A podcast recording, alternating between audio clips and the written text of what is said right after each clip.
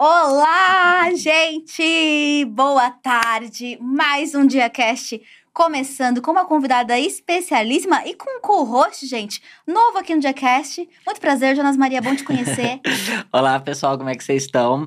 É, na verdade, já estive no Diacast, mas como entrevistado. É a primeira vez que eu tô aqui como co-host folguista da Gabi, que não que tá viajando, tá né? viajando. É, e tá, acho que é legal me apresentar pro pessoal que não sabe quem eu sou, né? Meu nome é Jonas Maria, gente. Uh, sou criador aqui da Dia Estúdio também. Falo sobre literatura, cinema, uh, questões LGBTs no geral, né? Sou uma pessoa trans.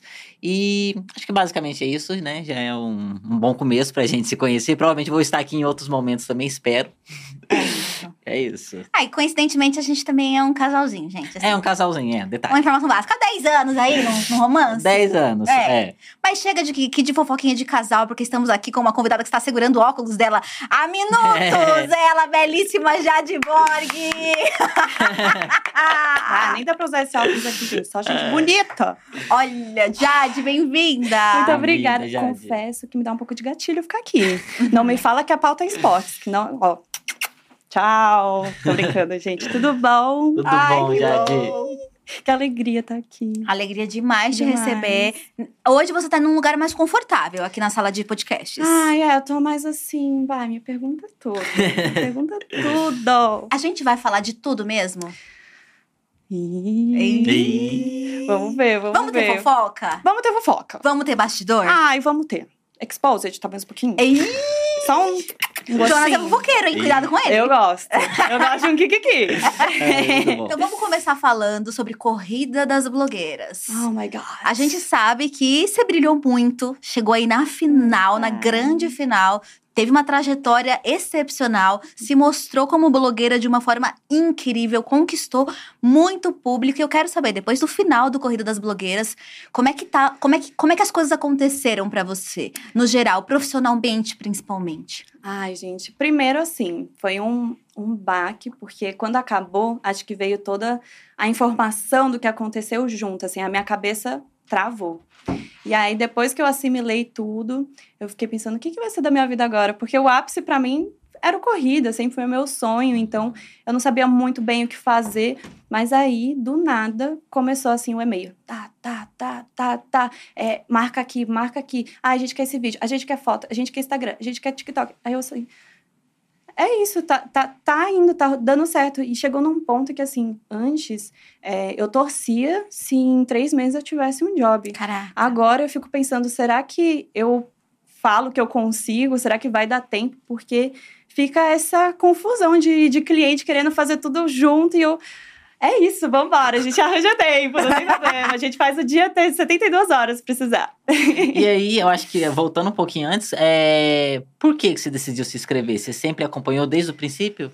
Sim, desde o princípio eu acompanho. Eu já tinha é, tentado me inscrever nas outras temporadas, mas sempre acontecia algo assim muito extremo na minha vida que impedia de rolar. Então, tipo, eu meio que ficava nessa frustração de ver o programa que é algo que en- engloba tudo que eu faço, tipo, a Uhum. blogueiragem, os vídeos, a maquiagem, a moda, a comédia, tudo mais e eu não ter acesso a isso, eu não consegui por causa de coisas externas. Então, Uhum. eu tinha muito essa tristeza dentro de mim, mas quando veio a quarta temporada, parecia que tudo estava ao contrário, conspirando para que isso acontecesse. Eu achei que eu tinha perdido até a data de inscrição. Hum. Na minha cabeça tinha sido um mês antes. E aí, na verdade, eu descobri que estava rolando ainda. Eu, gente, vambora. Produzir, produzir vídeo e tudo mais. E realmente rolou. Então, é, o programa em si, eu acho que eu não consigo imaginar, na verdade, outra coisa que eu consiga me identificar mais de participar, assim, nesse quesito, do que o corrida, porque, querendo ou não, não é só sobre a sua pessoa, mas é sobre o que você faz como Uhum. artista. E eu não consigo realmente, assim, imaginar outra coisa que eu gostaria de participar mais do que o próprio corrida. Algo que envolve- envolvesse todas as suas habilidades, né? Exatamente, assim. Eu fico pensando é, nisso que você falou, que você tudo convergiu para você entrar na quarta temporada. Sim. E você já já estava estruturada profissionalmente, bem ou mal. Você já tinha uma comunidade gigantesca. Sim. Você já tinha números grandiosos nas suas redes sociais. E você até fala, né, na sua entrevista que a gente tem acesso, né? Que é o que, que ali na, na hora de escolher todo mundo. De olho. Você até fala que você precisava muito, queria muito corrida por Sim. conta. É, por, por estar buscando uma possibilidade de estruturar financeiramente esse trabalho que você já fazia há muitos anos na internet. Então, como foi esse momento quando você decidiu entrar? Como é que estava a tua profissão? E quais eram essas dificuldades que você pensou, não, esse corrida, esse programa, esse corrida, esse programa pode me ajudar? Sim.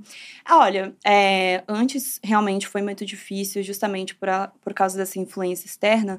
Mas na quarta temporada não significa que estava tudo perfeito para isso Uhum. acontecer. Mas eu sinto que também não tinha um empecilho muito grande. Assim, eu tinha um espaço para gravar, que era a kitnet que eu, é, que eu montei. E eu sei que olhando os números pode ser até meio assustador as pessoas pe- olhando, nossa, 3 milhões aqui, 1 milhão aqui. Mas na verdade, o meu trabalho ele estourou nesses últimos dois anos. Porque eu tô na internet agora vai fazer oito. E, e foi por causa principalmente do YouTube que isso aconteceu, né? Esses vídeos curtos, que sempre foram o meu foco, é, do nada estouraram lá. Então começou essa entrada bizarra de pessoas, e eu senti que com o apoio dessas pessoas, com tudo que eu aprendi nesses últimos dois anos, tentando fazer tipos de conteúdo diferente além da maquiagem, eu senti que eu tinha mais coisas a oferecer que talvez antes eu não teria, porque o meu foco era maquiagem artística, ponto.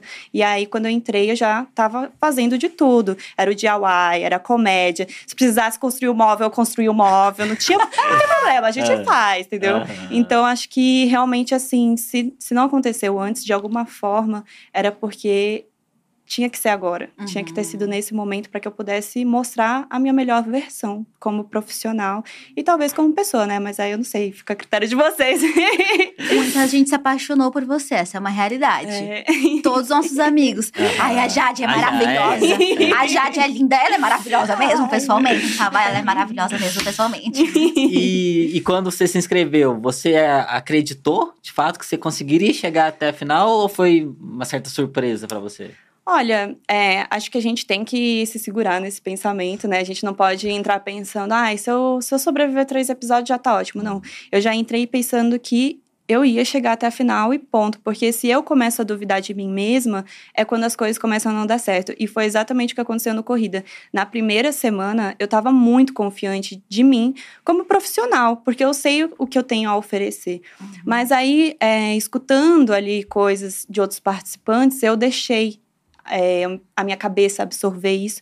E aí foi quando eu comecei a duvidar de mim mesma, se eu realmente era capaz de estar ali, se eu realmente merecia. Então, foi justamente nessa segunda semana que eu comecei a, a deixar de acreditar em mim mesma, se realmente eu conseguiria chegar até a final com tantas pessoas incríveis ali competindo também, né? Porque foi uma temporada, assim, com participantes Icônica. surreais, assim, de talento. E, e aí eu acho que é isso, assim, você tem que acreditar em você mesmo, e aí todo o resto vira nada, sabe? Não no sentido de tirar o valor deles, mas no sentido de, tipo assim, ninguém vai numa competição te dar o valor que você sabe que você tem. Porque todo mundo ali quer o mesmo espaço. Então, justamente assim, eu fui com isso praticamente tatuado no coração, sabe? Eu vou pra final. Mas é claro que, assim, tudo é possível. Teve. Aí, nossa, chegou ali na- nas provas, eu comecei a pensar, não. Eu não sei se eu vou conseguir. Eu não sei se eu tenho habilidade suficiente. E não sei o quê.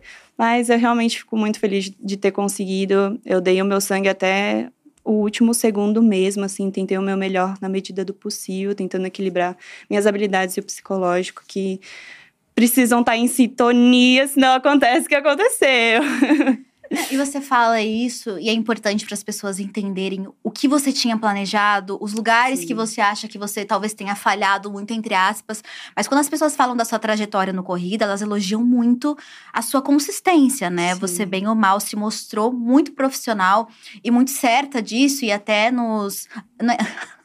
No lounge, eu ia falar do Untucked, no lounge das blogueiras.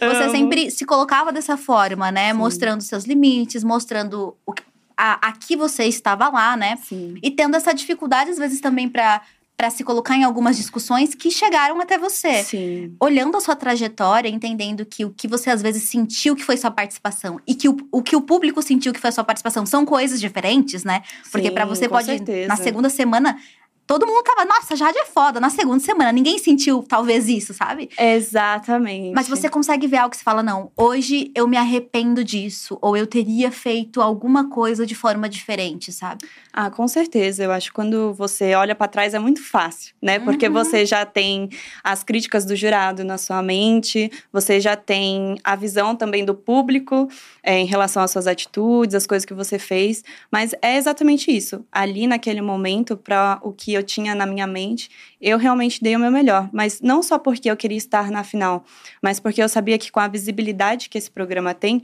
eu não queria que as pessoas me esquecessem por simplesmente, ai, ela foi salva, ah, aquela menina do cabelo verde que, que foi Uhum. salva, sabe? Eu queria que as pessoas lembrassem das coisas que eu fiz. Então, toda a prova, eu não focava em, ah, eu preciso vencer. Eu focava em como eu posso permanecer na memória das pessoas, entendeu? Então, era sempre assim, realmente eu, eu me forçava do limite. Talvez eu não ganhasse a prova, talvez não gostassem de alguma forma, mas eu sabia que, seja lá o que eu fizesse, seria lembrado, entendeu? Então, esse foi muito o meu pensamento também. E foi uma experiência muito diferente em relação ao que você esperava? Você achou que foi mais difícil do que parecia? Porque quando a gente assiste, é uma coisa, meu né? Porque, ai, gente, assim, quando a gente assiste, parece que é tudo tão tranquilo, tão assim, óbvio. Gente, mas era óbvio, Tem sabe? três horas pra fazer essa prova. Claro que o casaco saia não ia funcionar. Era só ter feito um body. Mas assim, gente, é, realmente é uma mistura de coisas. A pressão já é muito foda, porque você não faz ideia do que as pessoas vão pensar de você, se elas estão te odiando, se elas estão amando. Ali nas gravações, você não tem como saber. Você só tem essa relação com é, de olhar né, as coisas e tentar imaginar. Mas realmente foi muito mais intenso do que eu esperava, sem dúvidas, tanto por causa da, do tempo de gravação, né? A gente às vezes ficava mais de 10 horas aqui, né? Tipo, pra ter a montagem de tudo. E eu acho que nesse quesito até ok, a gente consegue imaginar. Mas aí a gente não imagina, por exemplo, como que vai ser isso de não ter comunicação com as pessoas que você ama, né? Você não sabe se você tá indo para um caminho legal, se você não tá, porque a gente também não tem contato com os jurados, né? Não sei se vocês sabem, a gente assim, os jurados eles só dão uma Passa correndo. é, então assim, não, naquele momento, você imagina mil e uma coisa. Será que eles me, me odeiam? Não sei. Eu ficava assim, Nathalie, ela. Ela olhava, nem olhava, nem olhava. Ela passava com a mãozinha assim. Mas é isso. E eu acho que o que me pegou muito de surpresa nessa temporada, principalmente, foi a questão do. Do sofazinho, né? Uhum. O momento do, da fofoca, do kikiki. Porque eu me baseei muito em assim, eu só tenho que ir lá, fazer o meu trabalho, arrasar e acabou. Vai dormir, amor. Mas não, teve esse momento de conversar, de interagir, de ter que fazer. é, acontecer ali a comédia, né? Também às vezes se expor um pouquinho. E como eu coloquei essa armadura, de tipo assim, eu só tenho que mostrar que eu sou foda pra ninguém ver quem eu era por baixo, que não é essa blogueira ser super esculpida, super inabalável, que foi até o que os próprios participantes acharam.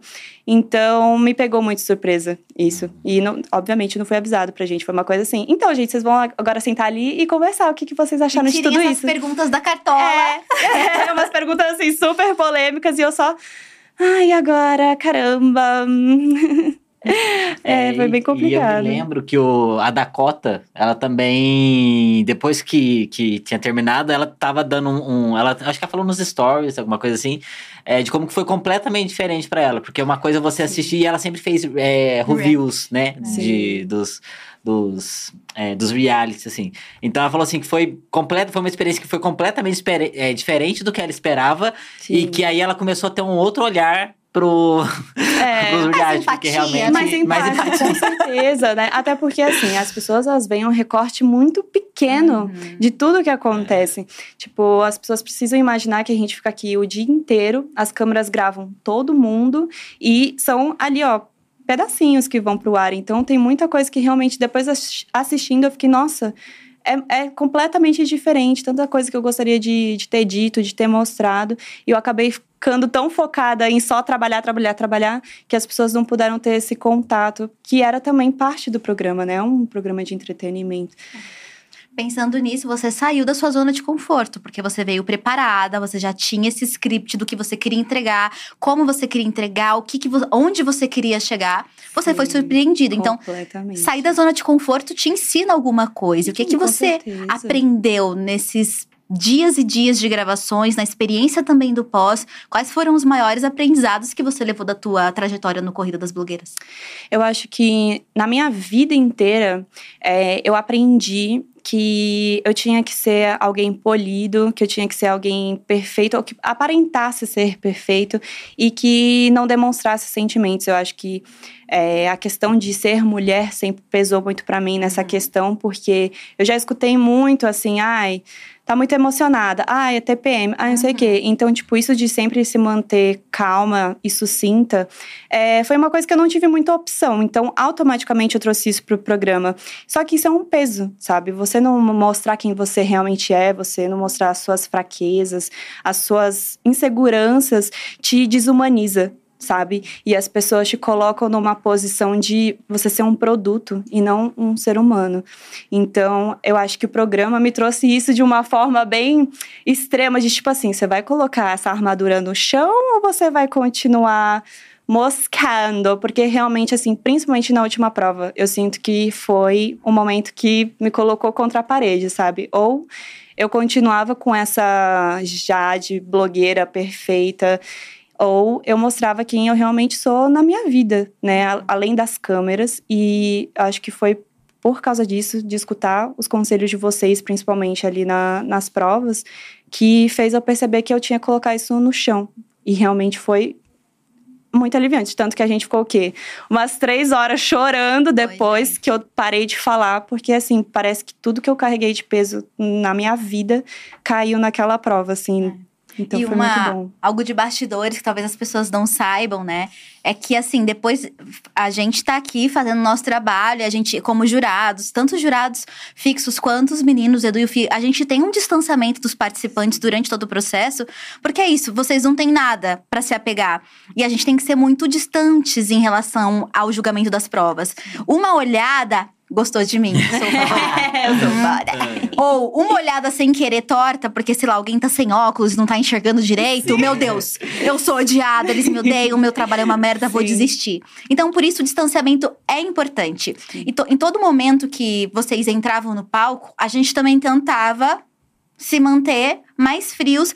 Porque é, esse povo gosta de, de o que, que, que Eles querem ficar chamando atenção, fazendo um Quer. oi. Quer mesmo. e nesse dia, né, a gente tava lá, pronto para ouvir vocês. A gente ouviu você, Eric, Elai. Só que a gente não tava esperando ser tão afetado.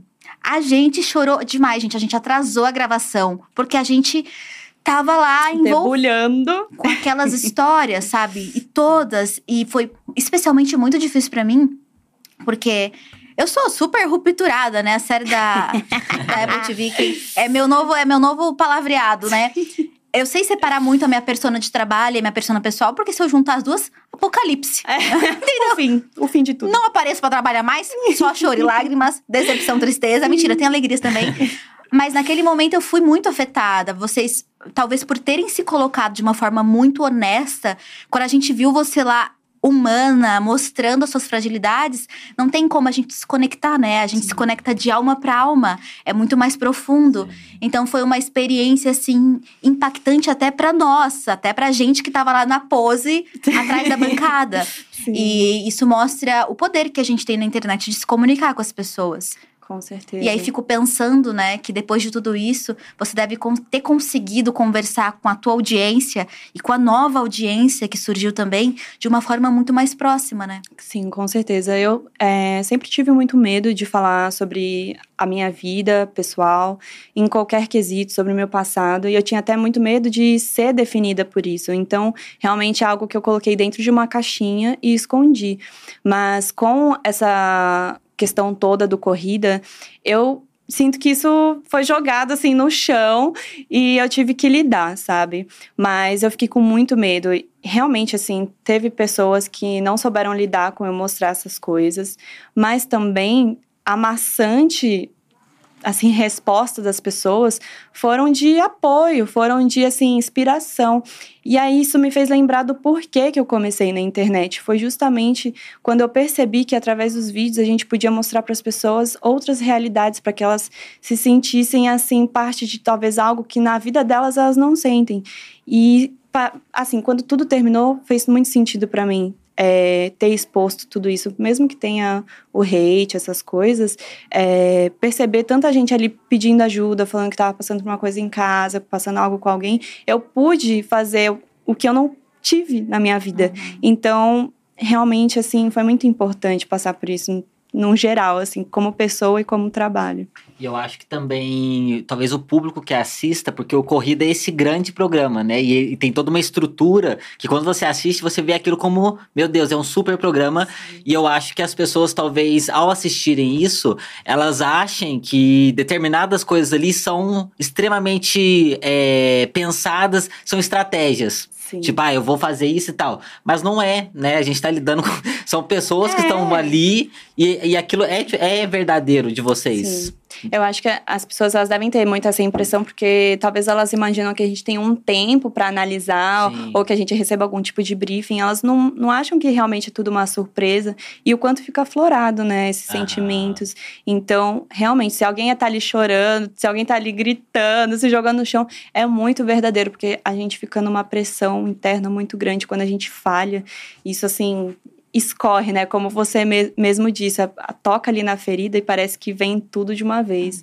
Então é, é bem, é bem é, intenso. Até porque tem essa parte que não depende apenas da, da parte estrutural, né? E dos apresentadores. A gente está trazendo gente de fora, que são pessoas reais, são pessoas que estão criando sonhos. conteúdo. Exato. É, com sonhos, com desejos. E vem no corrida essa possibilidade, né? De Exato. visibilidade, de E eu acho crescimento. que isso deixa tudo muito mais intenso. Eu tinha muito esse pensamento de que, tipo assim, se eu perdesse o corrida, minha vida ia acabar acabar. É. Eu tinha isso, assim, como certeza. Perdi, então eu pensei, é isso, minha vida acabou, vou ficar aqui na cama, não sei mais o que eu faço. Porque, tipo, para mim, o corrida era o ápice de tudo, assim. Eu via como algo perfeito e perder isso, acho que teve que entrar na minha cabeça que não é assim. Tipo, não existe pontos finais na vida. Você sempre Exato. pode trabalhar com aquilo para chegar num novo caminho. Então, isso é algo até muito legal das pessoas terem em mente, porque eu também, financeiramente, não, não vivia numa realidade legal, né? Tipo, eu, eu moro, moro num quarto de 30 metros quadrados em que eu faço a minha vida inteira acontecer. Então eu pensava, se eu não ganhar esse dinheiro, como que eu vou ganhar? Como que eu vou sair dessa realidade? Porque não tem ninguém para me ajudar, sabe? Ninguém vai. Ai, ah, toma aí 100 mil pra você mudar sua vida. Tipo, não vai, sabe? E você já tava fazendo o seu máximo no trabalho, Sim, né? eu, tipo. Estava anos fazendo. É, né? exato. Tinha, todo dia, teve uma época da, da própria pandemia que eu passava 12 horas fazendo maquiagem todos os dias. Para tentar fazer as pessoas. Só que não é só sobre técnica. Aí que entra a questão, é sobre visibilidade também. E às vezes a internet sozinha você organicamente não consegue. Exato. Às vezes você precisa de alguma coisinha que te ajude precisa ali. De um, é, um empurrãozinho. Jade, o nosso chat está aqui, fanzão, como Aflorado. sempre. Ai, e, ó, a Giovanna Miller falou assim, ó. O look da Kylie Jenner no Met Gala era claramente inspirado no look da Jade na Night of Cola Quente. Ref, né? fazer um vídeo sobre isso, porque Kylie Jenner me copiou. Isso mesmo. Tô movendo processinho. Já começa na polêmica. Faz parte também da vida da blogueira. Ó, todo mundo que criticou meu casaco saia, tá aí. Tá Até aí. as mesmas cores, gente. Ó, e também estão perguntando aqui, depois de tudo isso, dessa experiência intensílima que você está mostrando, que foi o Corrida, né, pelo, pela ótica de uma participante também, estão perguntando é, se você participaria de um All-Star, se rolasse. Se você teria o desejo de voltar e viver tudo isso de novo, caso acontecesse. Muita gente quer saber. Eu acho que, com certeza, como influenciadora, eu gostaria pela visibilidade, para poder novamente mostrar o meu trabalho, tudo que eu tenho para oferecer. Mas realmente, psicologicamente, a gente acaba pensando duas vezes. Porque, gente, é, mexe, mexe muito. E eu sou uma pessoa que, por mais que não pareça, eu sou bem sensível, assim. Então, eu posso estar aqui sorrindo para você, mas uma palavra que você fala aqui, eu chego no quarto, ela me odeia. Eu sabia, sabe? Então, tipo, eu sei que se eu participasse de novo, seria muito com um pensamento diferente até. De, tipo, se eu perder de novo, não vai ser o fim do mundo, o mundo não vai se explodir, é, eu não vou passar fome, tipo... Muito pelo contrário. Exatamente. Então, acho que eu iria com uma outra cabeça. Talvez eu conseguiria até curtir muito, porque eu senti que eu não consegui na temporada. Eu tava me botando tanta pressão de ter que entregar algo perfeito e ganhar, que eu não conseguia me soltar, não conseguia dar risada. Eu ficava tipo, não, você não tem que dar risada, você tem que fazer o seu trabalho, sabe? minha própria chefe, né? Por que você tá rindo? Ah, é, mas a voz mais crítica é aquela que tem dentro da gente, Sim, né? eu sou minha maior inimiga. Não Exato. precisa nem se esforçar. Eu, eu, Você eu... quer me xingar? Eu já me xinguei. É, fica tranquilo. Três Gente, línguas. Se haters, quiser me derrubar, vai tranquilos. ter que me levantar primeiro. eu tenho, né? Eu Exato, sei. exatamente. Vai ter que trabalhar muito pra me esperar, amor. É, muito bom. E fico pensando aqui, já a gente volta mais, vamos falar os kikikis, quero saber as fofoquinhas Ai. do Corrida, mas depois. Porque antes do Corrida, Jade já existia belíssimamente, já tem uma trajetória aí de anos de vida. E inclusive a blogueiragem não foi sua primeira opção de profissão, porque você Não. já foi fazer gastronomia. Sim. Conta pra gente esse babado. Ai, amiga. Então, na verdade, assim, é, na minha vida, eu sempre tive muita dificuldade de me ver em algum lugar, em algum tipo de trabalho. Porque até mesmo na escola, em coisas completamente aleatórias, eu queria inventar de fazer ou uma apresentação de dança, ou um vídeo, um PowerPoint com animação. Nunca, assim, as coisas que eu gostava, eu conseguia introduzir no meu meio. E aí eu fiquei assim, gente, eu não sei o que fazer. Acabei o ensino médio eu assim, sem saber o que fazer. Aí fiz o cursinho para dar uma enrolada ali ainda no pensamento. Mas na época eu estava frequentando bastante os eventos cosplays e para estar mais dentro desse ambiente, eu acabei trabalhando, né, em lojinhas e tudo mais. Eles começaram a falar, olha, se você quiser vender um negocinho, um docinho, pode para tirar um dinheirinho que na época assim, se eu ganhasse 100 reais, eu já tava muito É. feliz, mudava a minha vida. E aí, fazendo esses docinhos de cosplays, pensei, ah, e se eu fizer gastronomia para eu começar a conseguir, sei lá, fazer um charizard de bolo, sabe? Que solta fogo, sai voando, assim. Então, foi mais por causa disso. Eu não sabia o que fazer. E o que eu fazia na época com cosplay era isso. Ou era isso, ou era marketing, publicidade, não sei. Eu não sabia o que fazer. Então não era necessariamente uma paixão, né? Se foi Não. porque era uma Era um possibilidade, hobby, né? na Um hobby. verdade. Só que eu pensei, bom, se as pessoas estão gostando, estão comprando. Eu até cheguei a abrir uma lojinha online no Facebook Ah, Caraca, muito empreendedora. para vender esses cupcakes. Eu vendia para até empresas na época, assim, personalizado. Incrível. Mas aí eu eh, percebi que, como trabalho, eu não gostava, porque quando você envolve comida, amor, as pessoas elas viram uma outra coisa. Mentira, como assim? Nossa, é porque assim, é algo que a pessoa vai consumir. Então, ela Exigente. ela é né? bem exi- exigente. É, e eu ficava muito nervosa por causa disso. Eu não acabava não conseguindo curtir esse processo, que pra mim era uma coisa super relaxante. Ficar fazendo cupcake, estrelinha. Eu achava isso tão divertido. E aí, com aquela pessoa falando, ai, não, essa cor de, de coração eu não gostei, faz tudo de novo. E eu ia lá e fazia tudo de novo. E eu me sentia horrível por falhar. Então eu percebi que realmente, com o tempo, era muito mais sobre um hobby e não sobre um emprego mesmo. Eu não conseguia lidar com, com o cliente. Mas Você fez quanto tempo a faculdade?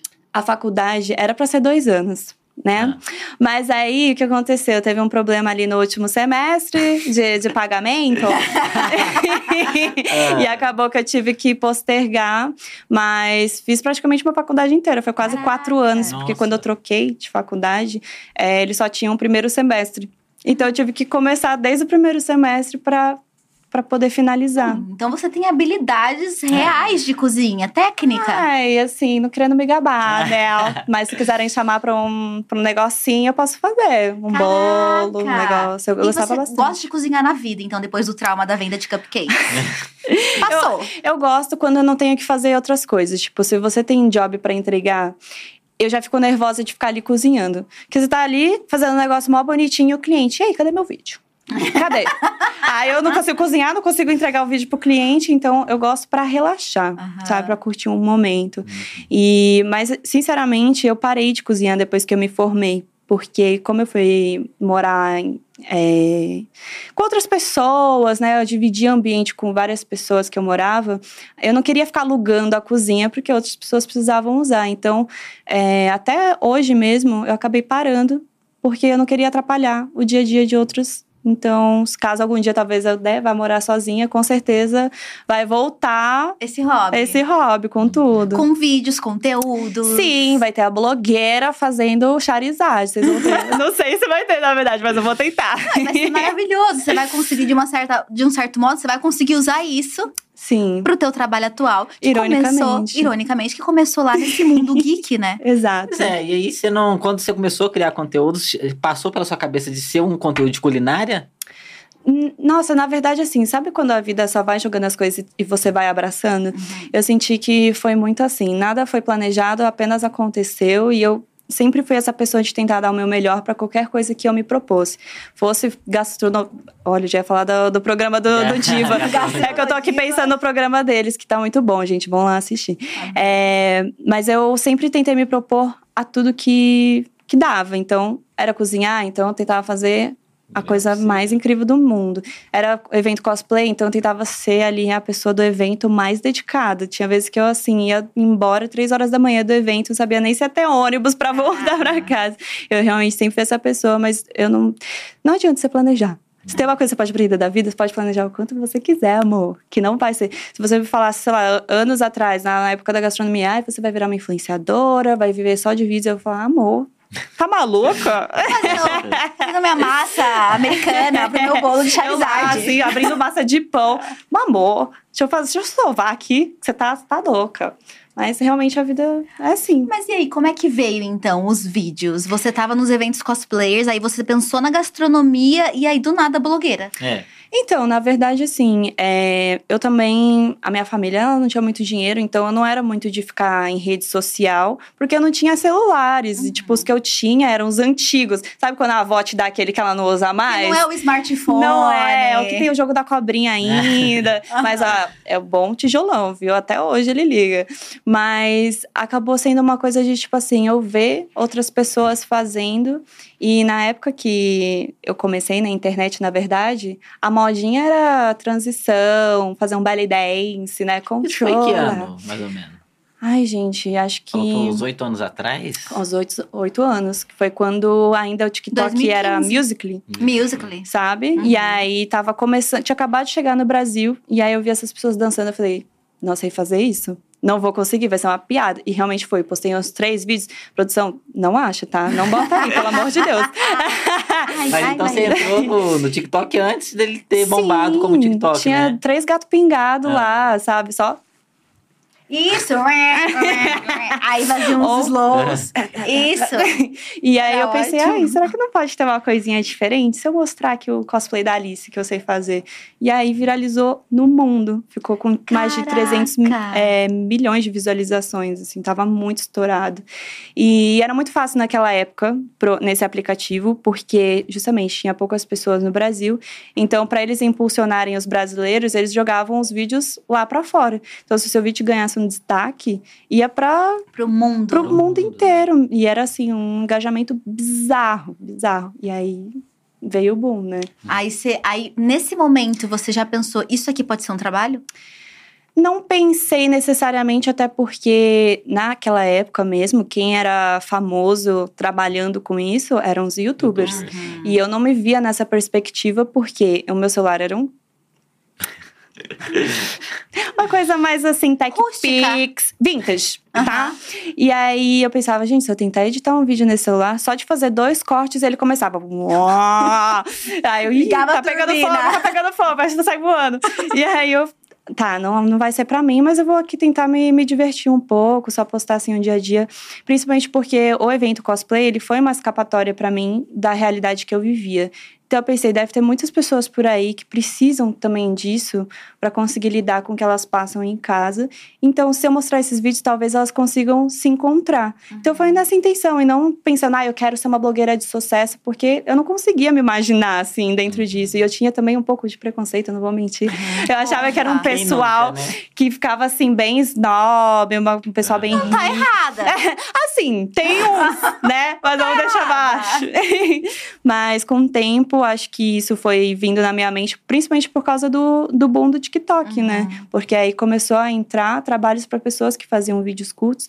Então eu comecei a conseguir fazer uma coisinha ou outra. E aí sim eu comecei a pensar: e se Hum. eu der uma de louca, desistir de tudo que eu tô fazendo E e, focar em ser blogueira? Será que seria muito essa inspiração? Talvez, mas eu escolhi, Aconteceu. larguei tudo. E realmente, literalmente, tá, gente? Fiz uma mochila e fui embora de casa pra virar blogueira. Caraca, nessa época você ainda tava com a sua família. Sim, e tipo, eu super entendo até, eles tinham um grande preconceito em volta disso, porque realmente não era bem visto. Até hoje ainda não é, né? É. Então, é, eles imaginavam que ia passar fome, ia morar debaixo da ponte, então era sempre muitos comentários maçantes em volta disso. Porém, na época, é, eu estava participando de um concurso que se chamava One Million Audition, que era do próprio TikTok, né, na época Music.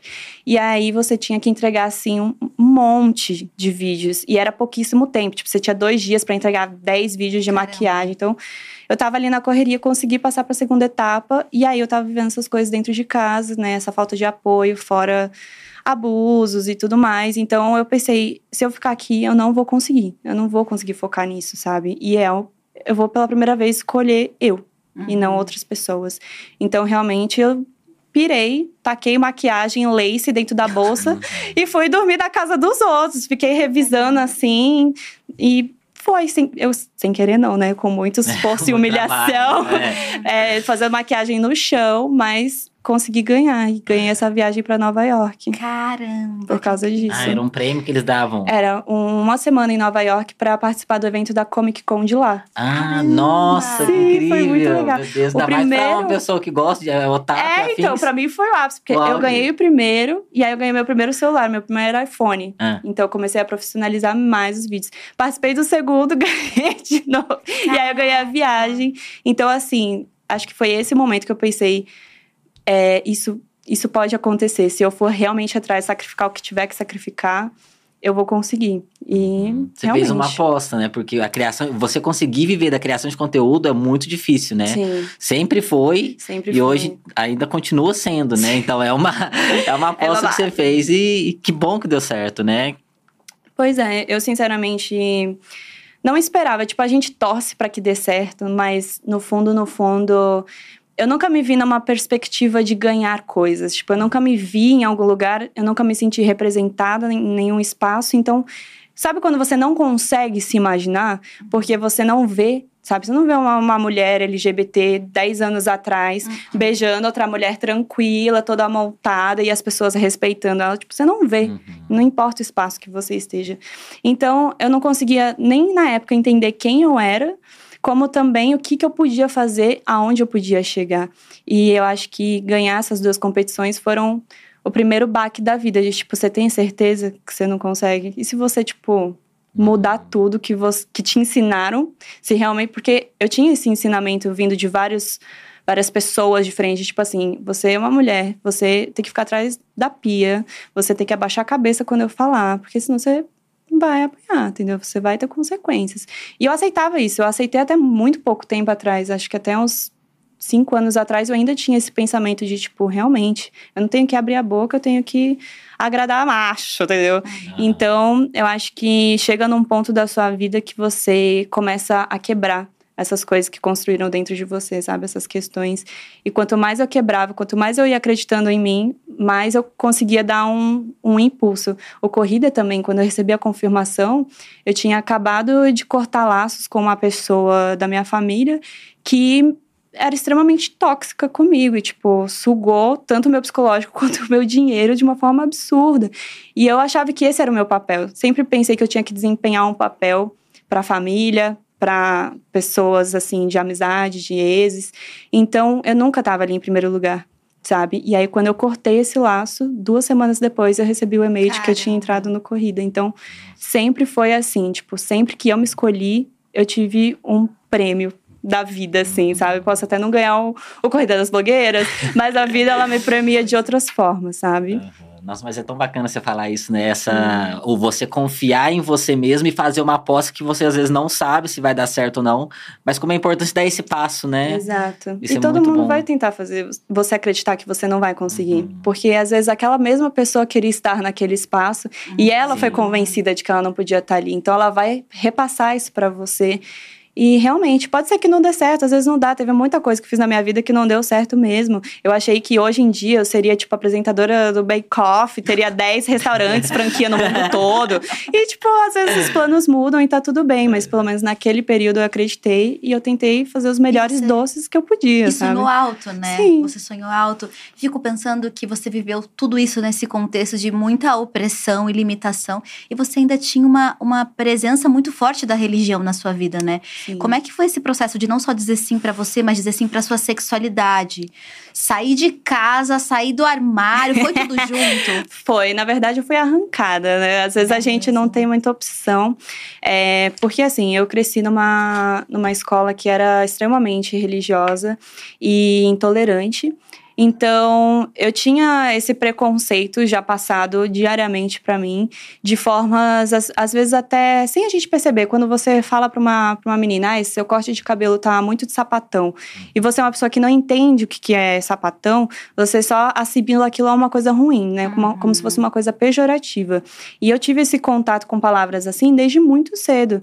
Então, é, eu bloqueei essa questão em mim de, tipo, existia a possibilidade de eu ficar com mulheres, de, tipo, o além disso. Então, é, é realmente muito triste existir ainda até hoje, né? Tanto preconceito, isso ser passado até dentro de escolas, que foi onde eu tive o maior contato, não foi nem dentro de casa, assim, na, na época, mas é, desde criança mesmo eu tive isso dentro da escola, então é, demorou muito tempo para entender quem eu era, muito tempo mesmo, assim, mesmo depois que eu saí da escola, mesmo depois da minha adolescência, que eu comecei a sentir uma coisa diferente, a dar um beijinho ali, um negocinho aqui, ainda assim eu me julgava muito, assim, eu não, até uma coisa que me incomodava bastante, eu não entendia, era essa questão de, tipo, muitas meninas, elas tinham esse costume de ficar na frente de outros meninos. A menina te dá um beijo aqui e tá olhando assim pro menino. Só pra provocar o cara. E exatamente. Então, eu já tive esse contexto de também sexualização, né, por trás da do beijo da mulher, enfim. Então eu só via isso de uma forma como se fosse uma brincadeira. Eu não conseguia parar pra pensar, não, sabe? Tá, tá errado, tá tudo errado. Recomeça. Não, eu só ia, só ia indo do que todo mundo tava ali falando, eu aceitava e tal. E até é, na minha própria adolescência eu ainda não entendia, mas eu já tava ali fazendo uma coisa ou outra, só que a minha família descobriu. E eles realmente, assim, não aceitaram nem um pouco na época. É aquela coisa, a gente respeita desde que não seja nosso Nossa. filho. E foi muito difícil pra mim lidar com isso, porque na minha cabeça eles sempre foram muito assim tranquilos em relação a essas coisas. Eles são bem jovens, né? Então eu achava que ia ser uma coisa tipo, ai, tanto faz, veja o que você quiser. Mas foi super não aceito Você e não eu esperava. é, me pegou muito de surpresa, assim, toda a situação. E na época, tipo, tive uma pessoa colocando a mão na minha cabeça e lendo o versículo da Bíblia, sabe? Era uma coisa assim, que eu fiquei, o que, que tá acontecendo? Isso é um filme? Então eu só fechei esse, isso dentro de mim e fingi que nada estava acontecendo, mas isso me machucou muito, muito, muito mesmo. E eu só descobri o que eu realmente gostava há uns quatro anos atrás, quando realmente eu saí do ambiente de todas essas pessoas, tanto amigos como exes abusivos, como família influenciando. Me botei dentro de um quarto que era essa kitnet, que eu tive que me encarar. E aí eu falei, não, agora eu quero entender. Eu quero entender quem que eu sou, sabe? Sem a influência dessas pessoas, sem elas me dizendo o que eu tenho que fazer ou não, o que que eu tenho que ser ou não. E foi quando eu entendi que eu era pansexual, né? Que pra mim é muito além de você só beijar e tudo mais. É sobre a sua conexão com as pessoas, que tá muito além do carnal, né? E a gente ser da década de 90 também, né? Você tem Sou. 27. Ai, E a para, gente- Não, deixa baixo. Deixa abaixo. É, o pessoal dessa época, a gente cresceu sem essa referência do orgulho LGBT. ah, né? nossa. Eu, eu sou do interior, então não, não, não se falava, não chegava nesses lugares, tipo, ah, orgulho de ser LGBT. mas amou. O máximo que tinha era parada gay, só que isso também era uma coisa super mal vista Mal ali vista. pelas Paulo, bolhas, né? né? Tipo, eu lembro de pessoas comentando coisas super agressivas, né, nas, em palavras em relação a esse evento. Então eu sempre vi de uma forma assim: se você for LGBT, você vai ser uma pessoa ruim. E eu ficava, gente, eu não, eu não posso ser, porque ou eu vou pro inferno ou eu vou morrer. Sabe, tipo, ou os dois também, né, no caso. Eu sempre tive essa, esse medo, porque eu achava que ia acontecer uma coisa ruim. Então, eu tentava esconder ao máximo e eu começava. Poxa, eu olhava uma, uma menina e eu sentia aquela coisa diferente, eu já começava a me, me julgar, sabe? Tipo, não, não posso, não posso, é errado, não, não vai dar em nada, alguém, sabe? Então é muito difícil mesmo, porque a, a gente não tinha essa comunicação que a gente tem hoje. E a gente não tinha acesso a isso. Eu acho que isso pesava muito. Você só tinha as referências da televisão. É, o celular mesmo, assim, demorou pra pegar esse engate do, da militância, né? Tudo muito recente. É tudo muito recente. recente. Tipo, a minha adolescência ainda. A de Nossa, todos nós. É. Era. é, não tinha, não tinha mesmo, assim, ninguém discutindo sobre isso. Então, é, realmente, eu- quando eu fui adulta, que eu fui entender por causa da internet, por causa do acesso. E o interessantíssimo é que, mesmo depois de tudo isso, mesmo é, tendo esse processo mais tardio, muito entre aspas, né? Porque a gente, a gente se descobre, se compreende, entende a nossa sexualidade no tempo que deve ser entendido e compreendido. Também com a pessoa pan, me identifico muito com a sua história, que se compreendeu tardiamente, depois de passar pela religião, pela família, pelas referências de outros relacionamentos também bastante intensos. Aí fico pensando que hoje é, você faz um processo contrário. Você mostra o seu relacionamento, Sim. beijo na boca da sua mulher, sim. Beijo sim, de língua. De língua na frente de todo mundo que te assiste. Isso é maravilhoso, até pensando que você também tem um público mais jovem.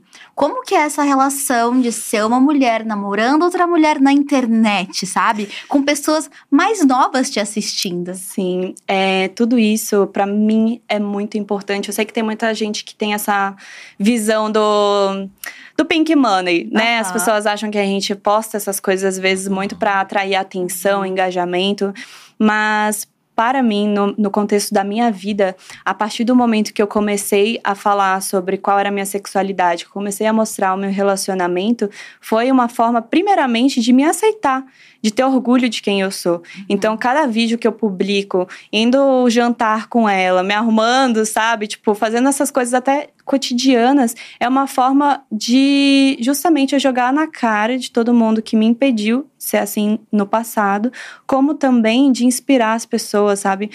É, de que tá tudo bem. Tipo, é uma coisa normal, não é assim, nossa, duas mulheres se beijando, meu Deus! Não, é tipo assim, a gente beija normal, a gente come normal, por incrível que pareça normal. tá tranquilo, as roupas. Gente, é muito surreal, porque assim, só um beijo na novela já envolve assim.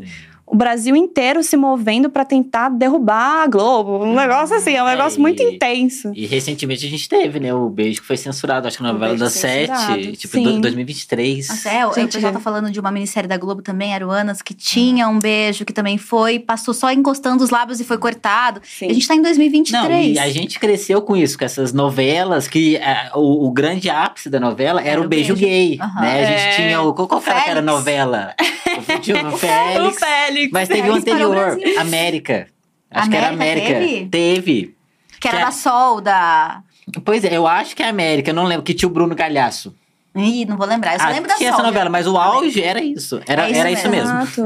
E era assim, um beijo gay. Exatamente. E aí tem isso mesmo para as pessoas que já são da nossa idade. E eu penso, é, hoje em dia, eu tenho um público realmente ainda que é muito jovem, por causa principalmente do YouTube, que lá o meu público cresceu assim, majo- majoritariamente crianças.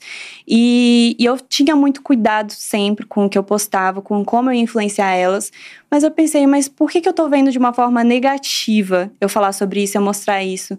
Então, quando eu posto vídeos, é justamente pensando.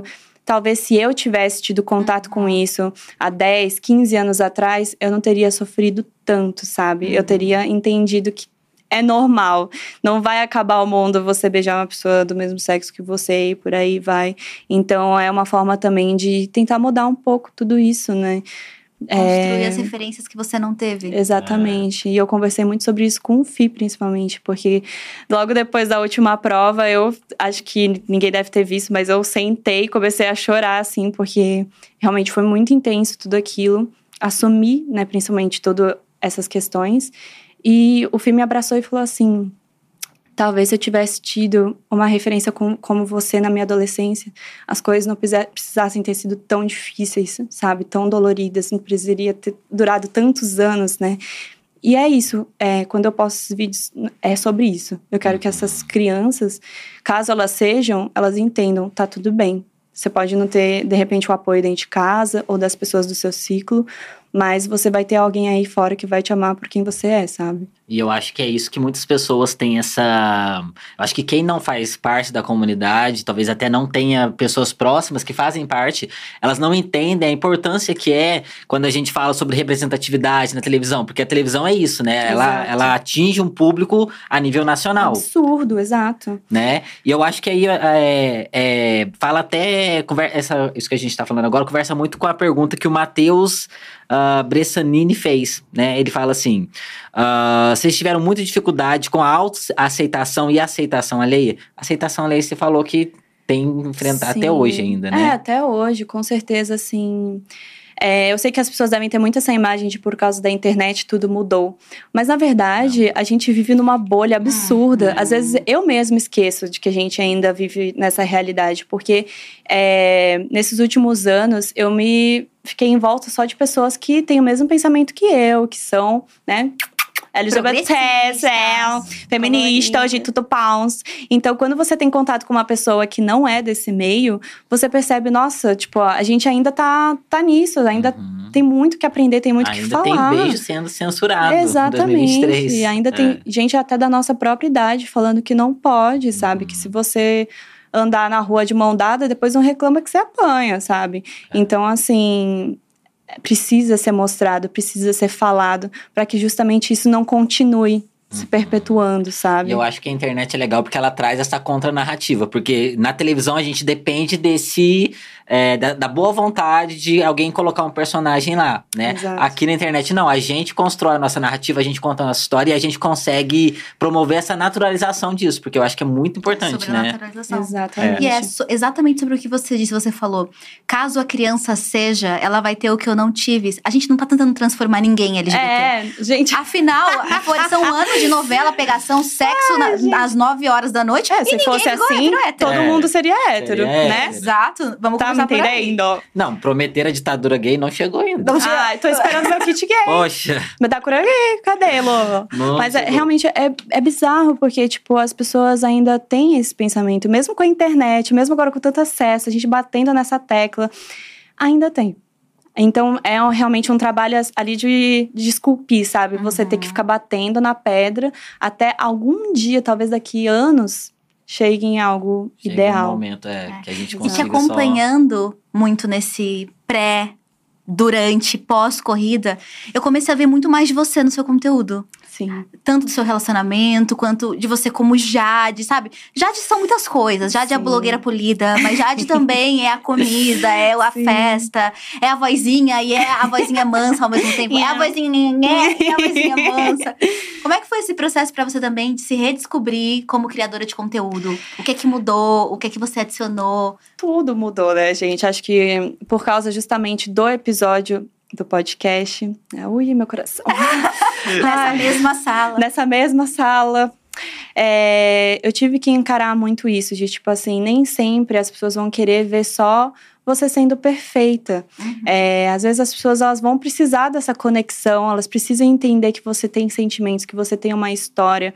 Então, é, quando eu percebi que eu estava impedindo as pessoas de terem acesso a isso, eu mesma estava me colocando numa posição de não sentir essas coisas, sabe? Tanto que depois que acabou a corrida, é, isso veio como um, baque, assim, que eu estava impedindo de sentir, mas quando eu sentei na minha cama, eu só conseguia chorar. Chorar, chorar, chorar. É, quando eu- logo depois da, da festa de encerramento, assim, eu com o vestido, só chorando, chorando, porque, assim, realmente, é, tudo a gente tem que encontrar um equilíbrio entre você mostrar um bom trabalho, mas você também mostrar quem você é, porque a gente não é só o nosso trabalho.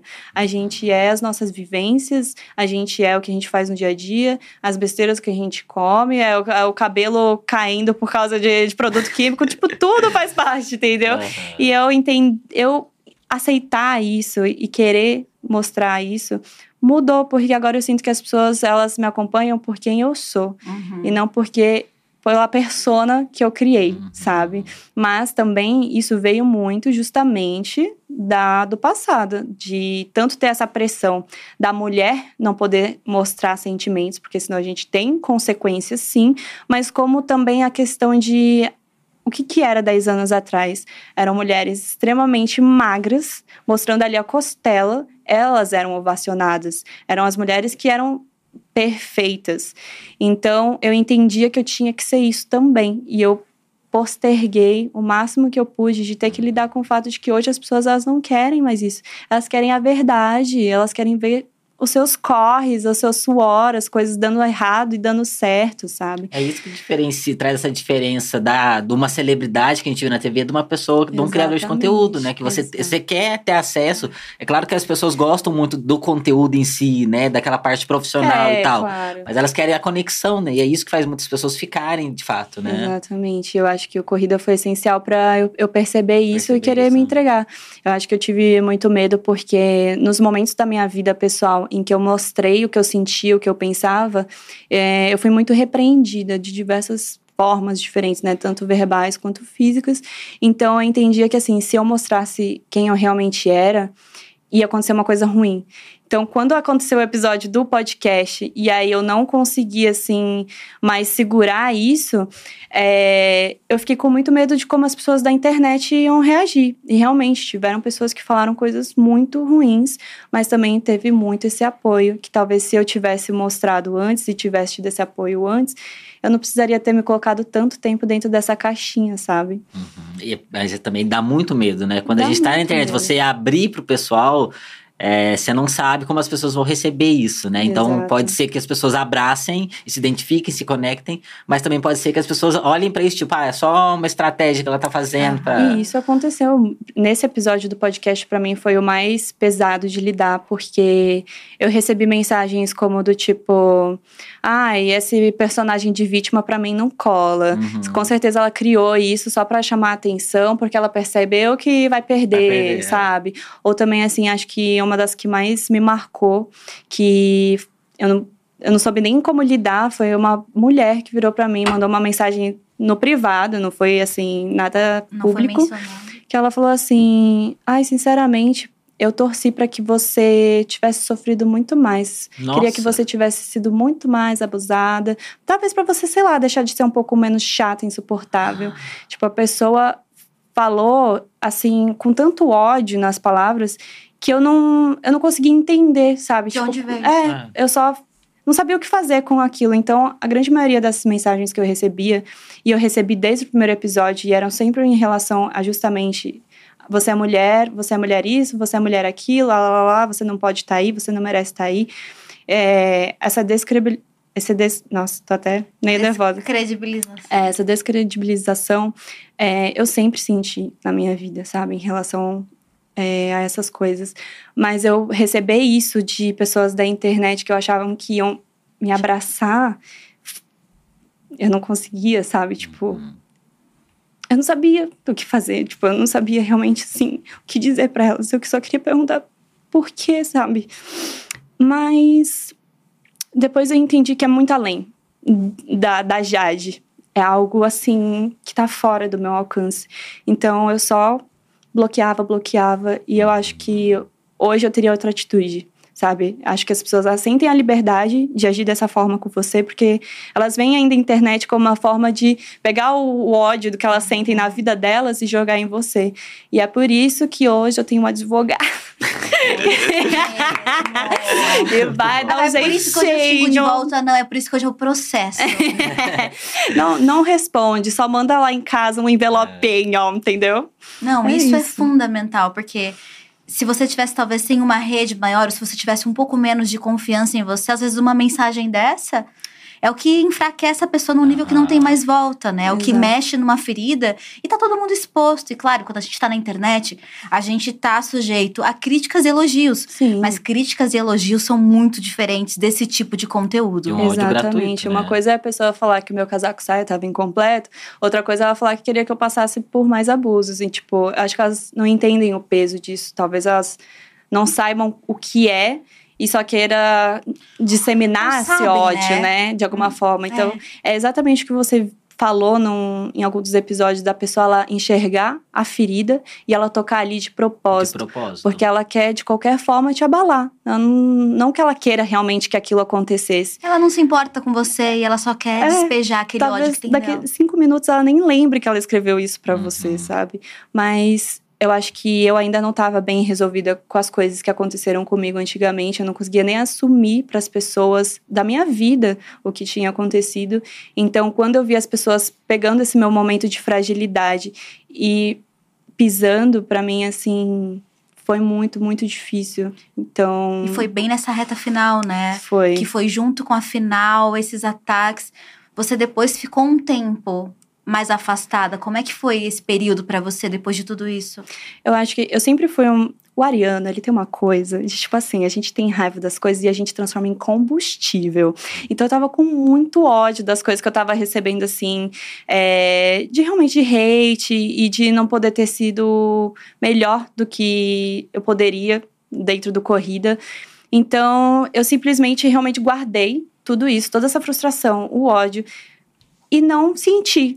Eu passei pela votação realmente todos os dias dormindo três horas por dia para que eu conseguisse ficar o máximo de tempo possível ali nos mutirões, fazendo acompanhamento, sabe? Fazendo vídeos, fiz vinheta, fiz músicas para cada horário, fiz dancinha, né? Já te joga. Então, porque realmente assim, eu queria fazer acontecer, mas quando acabou, justamente quando eu pisei por fora do palco, o meu corpo falou: agora você vai sentir tudo, mas você vai sentir tudo que você guardou. Então eu não conseguia, sabe, sair da cama, mas não de tipo, ai, minha vida acabou. No sentido de tipo, isso tudo aconteceu, as pessoas falaram isso, e o que, que eu vou fazer? Sabe? Como é que. que, que eu, pra que, que eu uso, sabe? Todo esse ódio. O que, que eu tenho que fazer a partir de agora? Será que eu mostro mais de quem eu sou, da minha vida, da minha trajetória? Ou será que, tipo, eu continuo guardando para que as pessoas não possam mais tocar nessas feridas, Caramba. entendeu? E eu acho que esse processo que eu fiquei um, um pouquinho mais afastada foi para entender quem eu queria ser na internet a partir daquele momento. Mas eu decidi, a partir justamente das mensagens que eu recebia de amor, de pessoas que escreviam assim. Textos e textos, gente mandando mais de 10 minutos de áudio falando do quanto eu ajudei elas, do quanto elas se sentiram inspiradas. Teve gente que falou que foi se assumir para os pais, teve gente que, assim, falou que saiu de casa, sentiu coragem para fazer isso e tá se sentindo livre. Então, juntou todo esse sentimento e eu percebi, tipo, não, eu não quero mais ser uma persona, sabe? Eu quero ser eu. Porque isso vai ser libertador não só para mim, mas talvez para muitas pessoas, sabe? Mas eu precisei, eu precisei desse momento de pausa para assimilar tudo isso. E eu acho que uma coisa importante também, né, é o, é o outro lado, né? Porque é isso, você recebeu esse ódio gratuito, né? E pela pessoa que você é, não pelo trabalho que você estava fazendo.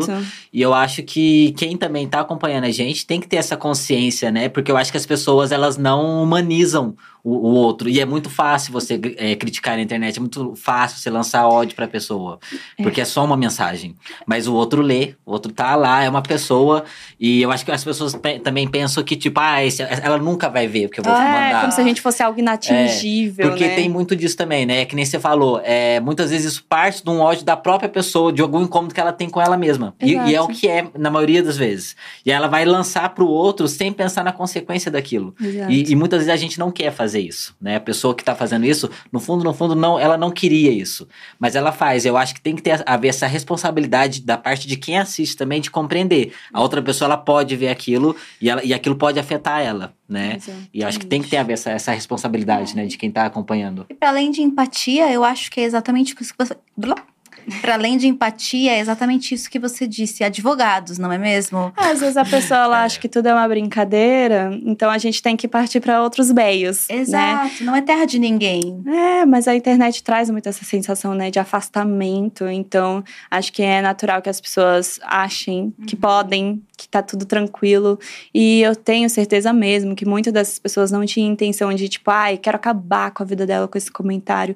Mas eu sei que elas queriam me abalar porque, sei lá, é, elas queriam estar onde eu estava, porque elas estavam torcendo para uma outra pessoa. Seja lá qual fosse a justificativa, não é a intenção não é que, tipo, ah, se ela queria que eu desaparecesse do mundo, mas sim ela colocar aquele sentimento ruim em algo, sabe? E acho que as pessoas precisam aprender realmente a ponderar melhor, assim, o que que elas vão falar na internet, porque aí vai a pessoa que não consegue ter tanta força para lidar com essas palavras e acontece o que a gente vê todos os dias acontecendo, né? De muitos influenciadores acabando recorrer a alternativas que não sejam saudáveis.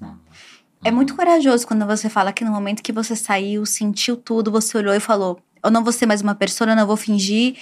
Você escolheu abraçar as pessoas que estavam com você, que se inspiraram, que acreditaram em você, ao invés de todo esse ódio das pessoas que se sentiram afetadas pela sua coragem, se sentiram afetadas pela sua falta de medo, pela sua capacidade de falar: Não, eu vou dizer não pra essa situação, eu vou dizer não pra tudo que, o que aconteceu. E você falou: Não, agora você é a Jade. E aí fico curiosa quem é essa Jade por trás da persona? O que que, o que que você entendeu que você era e quais eram os lugares que você desejou e tá construindo, não só na internet, mas na sua vida também, sabe? Sim. Para além da persona, o que que você colocou de si? O que que, o que a gente não sabe e não viu talvez ainda?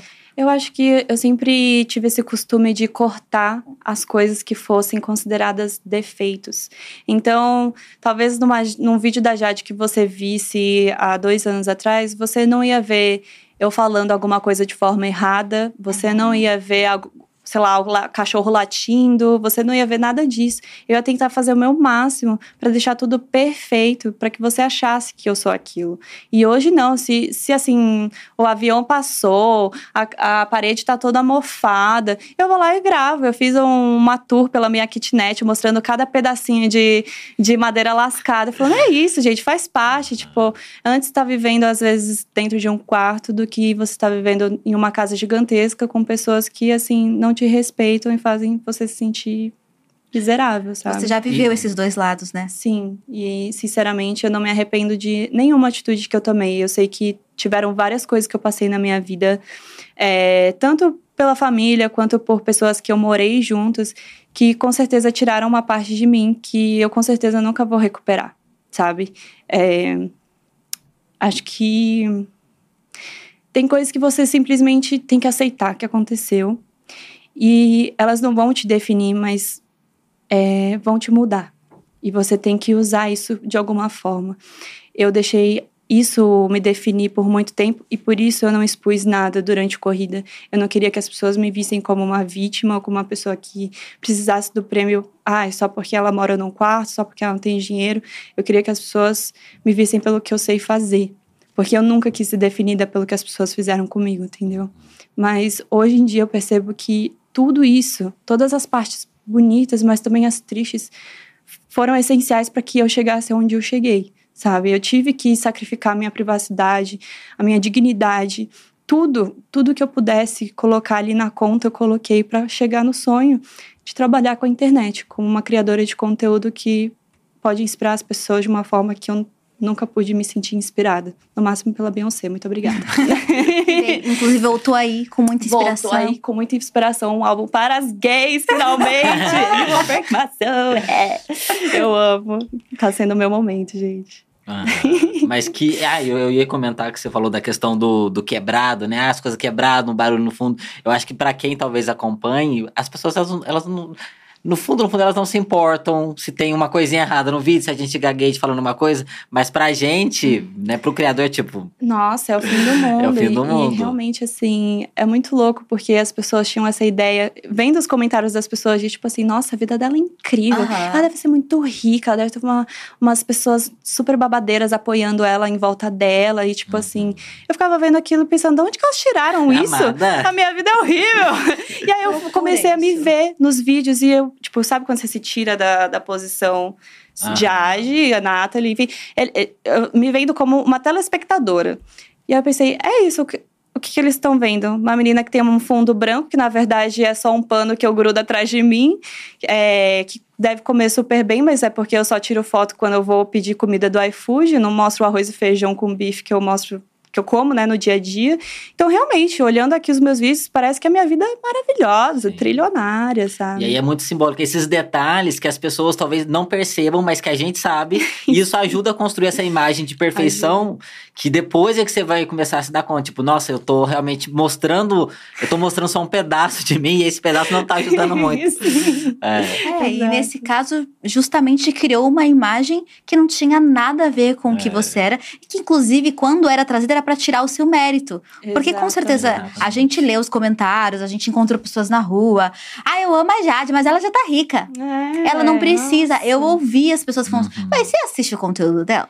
Você tá vendo? As... co-" E tipo assim, e era um momento já que você tava se mostrando mais, sabe? Sim. E ainda assim as pessoas estavam muito presas à sua hiperprodutividade e à imagem que você passava, né? Exato. E foi incrível, é incrível você dizer que você também não percebia. Você depois foi sair pra se olhar e aí você deu conta: caramba, eu tô falando assim, eu, eu pareço isso. Exatamente. E eu, eu fiz muito isso sem querer. Porque, como isso foi me passado como o ideal, eu só fui reproduzindo. Mas depois, quando eu vi as pessoas tirando o meu mérito, né, dentro do corrida, porque elas acreditavam que eu já tinha muito dinheiro, que eu já tinha todas as oportunidades, que eu já tinha tudo. É, o que eu mais recebia de mensagem era isso: tipo, ah, gosto muito de você, seu trabalho é ótimo, mas. Ah, você já tem tudo na vida, né? Sua vida é incrível, então. É, boa sorte aí. Fica, fica na paz. Então eu comecei a entrar em desespero porque eu percebi que elas tinham essa visão e eu construí, eu ajudei Uhum. a fazer isso acontecer. E aí era tarde demais pra, tipo, eu mostrar quem realmente era a Jade, sabe? O que, que era a minha vida por trás de, tipo, todas as produções de maquiagem, as roupas brilhosas. É. ah, na verdade, a drag era a Jade, né? E, tipo, é, quem eu era de verdade, as pessoas nunca puderam ver. Tanto é que quando você começou a se mostrar e a mostrar essa fragilidade, suas pessoas acharam que não. É, não acharam que eu tava construindo um personagem, Construindo um quando na personagem. verdade sempre foi o ao Uhum. contrário. E eu acho que é legal ler uma mensagem aqui que a gente recebeu da Cláudia Manes, que ela fala assim: "Ah, só queria dizer que ela. Só queria que ela recebesse um abraço meu, um abraço da minha mãe, que aos 52 anos se emocionou com essa história. Ela desejou que você fique bem. Que amor, muito obrigada. Fico muito feliz. Muita gente me manda mensagem assim, Uhum. falando: ai, queria te abraçar, te colocar num potinho. E realmente, teve um momento da minha vida que eu falei: alguém pode, tipo, me colocar no colo e falar que vai ficar tudo bem? Uhum. Só que, infelizmente, assim, eu- eu não tive isso, né? Eu percebi que eu parar, chorar e me deixar bater fez com que eu perdesse várias oportunidades na minha vida. Então, eu tinha que arregaçar a manga, engolir o choro e fazer acontecer, sabe? Mas hoje em dia eu tô em volta de pessoas que fazem isso por mim, que tipo se eu quiser chorar porque, sei lá, caiu uma parte do teto e eu não sei se eu vou ter dinheiro para pagar, a pessoa vai falar, tipo, deita no meu colo que vai ficar tudo bem. E é muito bom ter pessoas assim, sabe? Tipo, mesmo que seja só uma mensagem de uma pessoa numa live, Uhum. Tipo, a sensação de acolhimento já dá uma vontade de respirar e falar, tá, tem pessoas ali que vai estar, sabe, me Se a dando coisa apoio. apertar, não tô Tem sozinha. pessoas Exato. torcendo por você, né? Exatamente, Pessoas que se conectaram e que você afetou a vida dela de alguma forma e que ela tá ali torcendo por você e que você Exato. continue fazendo aquilo, né? Exatamente. E mesmo com todas, todas essas oportunidades perdidas, né? Nesse tempo que você teve que pegar para às vezes mais sofrer do que tentar vencer, porque às vezes é isso, a gente não consegue agir, a gente vai ter que parar, Sim. vai ter que sentir. Ainda assim, você é uma máquina de vencer, né? Vamos combinar, gente. Vamos falar sério aqui. É que eu aprendi que, assim, é, eu peguei todas essas frustrações e realmente trans- transformei em combustível. Sabe quando você faz uma coisa na base do ódio? Você tá ali É, o esfregando na Ares louça, assim, ó. atuando, Que ódio, desgraçado. atuando, é Marte, o planeta da guerra. Exatamente. Mas realmente eu, é, eu tive muito essa tendência de compactar esses sentimentos ruins, não assimilar eles e ir fazendo, fazendo, fazendo, até eu chegar nesse ponto de, tipo, sentir que eu posso vencer. Mas eu nunca senti isso. Tipo, eu sempre sentia Só- que eu tava perdendo, perdendo, É. perdendo. Mas eu acho que isso também vem muito da, do pensamento que passam pra mulher, de que tipo, o que a gente Uhum. faz nunca é suficiente. E quando você às vezes tá quase chegando lá, vem uma outra pessoa e blé, te bota no chão de volta. E simplesmente você tem que ir lá, arregaçar a manga e fazer tudo de novo. Tentar E reconquistar de tudo novo, de novo. acreditar em si que você vai dar conta de fazer aquilo e vai Exato. conseguir conquistar o que você quer. É, estão Exatamente. perguntando aqui, dado esse histórico de ex- excelência, se você participaria de um outro reality, Jed. Jed. um outro reality, Jed Jed. Jed É, Varg. Eu acho que assim. Não seria por uma vontade de tipo, nossa, eu quero participar de um atrás do outro. Porque é, agora eu tô vivendo as coisas que sempre me foram negadas. Eu sempre vivi só coisa ruim, aí outra coisa ruim, aí outra desgraça, outro problema. E agora eu tô tendo as oportunidades de viver o que eu quero, sabe? Eu tô tendo, assim, os eventos que eu sempre quis ir, comprando as roupas que eu sempre quis vestir, estando com as pessoas que eu sempre quis estar. Então, realmente eu queria curtir isso, viver um pouco disso, entender que, tipo, a vida é mais do que só problemas, é também todas essas coisas. Mas Mais do que certeza- correr pra sobreviver, né? Exatamente, tipo, acho que agora eu tô começando a respirar, sabe? Mas com certeza, assim, dependendo do momento da vida, eu aceitaria pra. Ah, a vida é, é feita de oportunidades, né? Só se vive uma vez. Dá medo? Dá. Dá pena. Mas, você Mas- vai com medo mesmo. Ah, eu vou com medo, a Ariana é assim, a gente pega o medo, joga pela janela e fala, vambora. Ai, tô precisando de um Ares na minha Ah, vida. né? é, a gente não Pô, sei. eu e o Jonas aqui é um eu nem sei touro. qual que é o meu. Touro, meu amor, touro. Não, isso eu sei, eu não sei o outro também, que é determinante. O Negócio ascendente? ascendente. Aquário. Aquário? Não, câncer. Câncer. Lua aquário. Ah. Parece que é péssimo. A lua é boa, tua lua é pra frente, assim, mas é uma coisa. O touro dá uma. Dá uma Mas- baixada na nossa energia. É, mas não precisava do Ares, né? A gente precisava de um Ares, ou um É. Sagitário, uma coisa assim mais. Ah. São os né? fogosos que botam o terror. A É. gente é da guerra mesmo. Ah. Não, não que a gente queira. Acho que, assim, muita gente tem essa imagem do Ariano ser briguento, querer botar dentro da cara. Mas, na verdade, é o contrário. A gente é super assim. Para! A gente não quer, a gente Mas não quer se brigar. mexer. Mas se mexer, amor, aí você vai levar uma, um esporro, assim, de umas três horinhas. Só pra dar uma humilhadinha. Mas, uh, pra tranquila, mexer, da né? paz. Ah, e cutucou? Posso E a gente nada. tem uma outra pergunta também aqui, do Lárcio, né? Você tem alguma collab dos sonhos Uhum. que você gostaria de fazer? Ai, quantas, né, Nathalie? Quantas? Verdade, Deus, que Antes, a gente tá marcando um café ó, há- É. há, há semanas. Mas antes da gente Gente. entrar, eu passei 15 minutos me justificando pra Jade. Gente, teve todo um contexto histórico. pra ela. Realmente, puxou assim, Instagram, ó, tal data eu tava fazendo tal coisa. Então não tinha Isso. como. Mas, é, mas é legal essa pergunta. Quais são os lugares, assim, da internet que você, tipo, ah, eu quero chegar aqui, sabe? Eu quero fazer isso, eu quero pensar num projeto, ou ainda preciso disso, eu quero uma collab, assim. Olha, é, eu sinto que tem tantas coisas que eu quero fazer e ao mesmo tempo a minha vida fica tipo, calma, respira. Porque eu quero fazer tudo. Eu quero, ah, eu quero ir pra comédia, eu quero fazer maquiagem, não sei o quê. Mas isso é bom por um lado, porque assim, se eu fosse gravar com você, eu já pensaria numa coisa. Se fosse gravar com o Diva Depressão, já, já teria uma outra ideia de um outro tipo de conteúdo que eu faço. Aí se fosse com a Karen, e por aí vai, sabe? Tipo, tudo tem um, um pedacinho de mim que eu quero mostrar um pouco mais. Porém, ao mesmo tempo, queria estar mais envolvidas em projetos. É, eu tenho ainda muita vontade de participar, assim, de ONGs também, é, de apoio a crianças que sofreram abuso.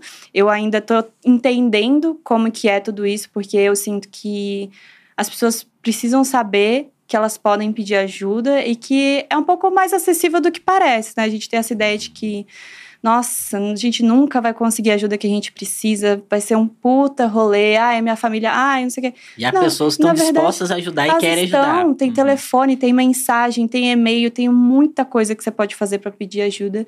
E eu sinto que as crianças são as que mais se submetem às coisas, porque justamente elas não têm esse acesso de entender que elas também podem pedir ajuda, sabe? Então eu queria estar muito mais envolvida nessas causas, mas é difícil, é complexo, né? Tudo que envolve ONGs envolve muita coisa. Então ainda algo tô que te toca pessoalmente. é, né? pessoalmente eu queria estar envolvida, principalmente por causa da minha história. Eu sei o sentimento que isso traz e o que eu gostaria de de receber, né, que eu gostaria de ter recebido, que provavelmente essas crianças devem sentir também.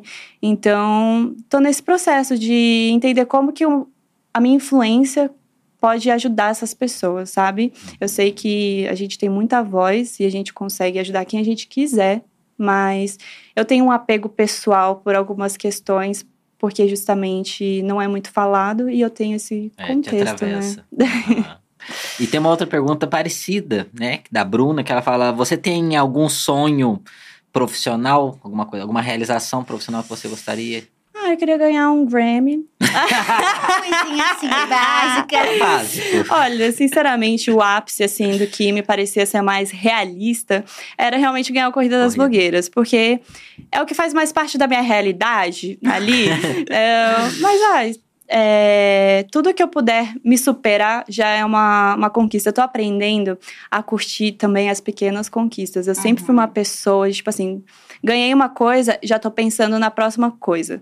Metas, metas, metas, e nunca parar pra. Nossa, eu consegui. Tipo, né, quatro anos atrás, eu não sabia se eu ia conseguir pagar uma kitnet. Eu tava ali fazendo 10 frilas ao mesmo tempo. Hoje, eu consigo ter condições de, tipo, ir para um outro lugar, de viver coisas diferentes, de viajar sozinha, tipo, isso é surreal. Então, é, eu acredito que qualquer coisa que eu possa me superar, que eu possa ter um novo acesso, seria ótimo, assim. Mas também talvez ir num baile da Vogue, Ah. seria tudo! Uma montação de cola quente pro baile da Gente, Vogue, Jade. Imagina, nossa, se eu fosse chamada para esses eventos, eu ia causar tanto. Ia ter casaco sai que se transforma em asa, assim, aí eu começo a flutuar que nem a Beyoncé. Atenção, Pois é. agências. Essa ó, é a ó, pessoa que eles ó. deveriam estar chamando. Vocês estão perdendo a oportunidade? Mas é, gente, montações e tudo pausa, eu queria muito. No fim, você ama muito ser blogueira. Eu amo, eu não consigo, eu realmente não consigo me imaginar fazendo outra coisa, porque eu sinto que sempre já teve uma tendência, desde criança, assim, é, eu queria ter contato com esse meio artístico, porém, na- antigamente a gente só tinha atores ou cantores. E aí eu pensava, bom, minha voz é horrível e a atuação precisa de um curso que eu não consigo pagar. Então, o que, que eu posso fazer? E aí eu ficava nessa de insistir pros meus professores deixar eu fazer a apresentação. eu Sempre coloca- aparecida. É, muito. Colocava ali uma Beyoncé do alto-falante da escola escondido, levava ali uma advertência. Ai, faz Ah, parte, você se né? encontrou na. Eu me encontrei na blogueiragem, Na porque pode ser tudo, né? Você pode Uhum. fazer Você seu pode vídeo, você pode fazer sua maquiagem, você pode fazer uma, a sua apresentação de dança e ninguém vai poder te dizer não. não, Não. isso é do demônio. Aham. Ah.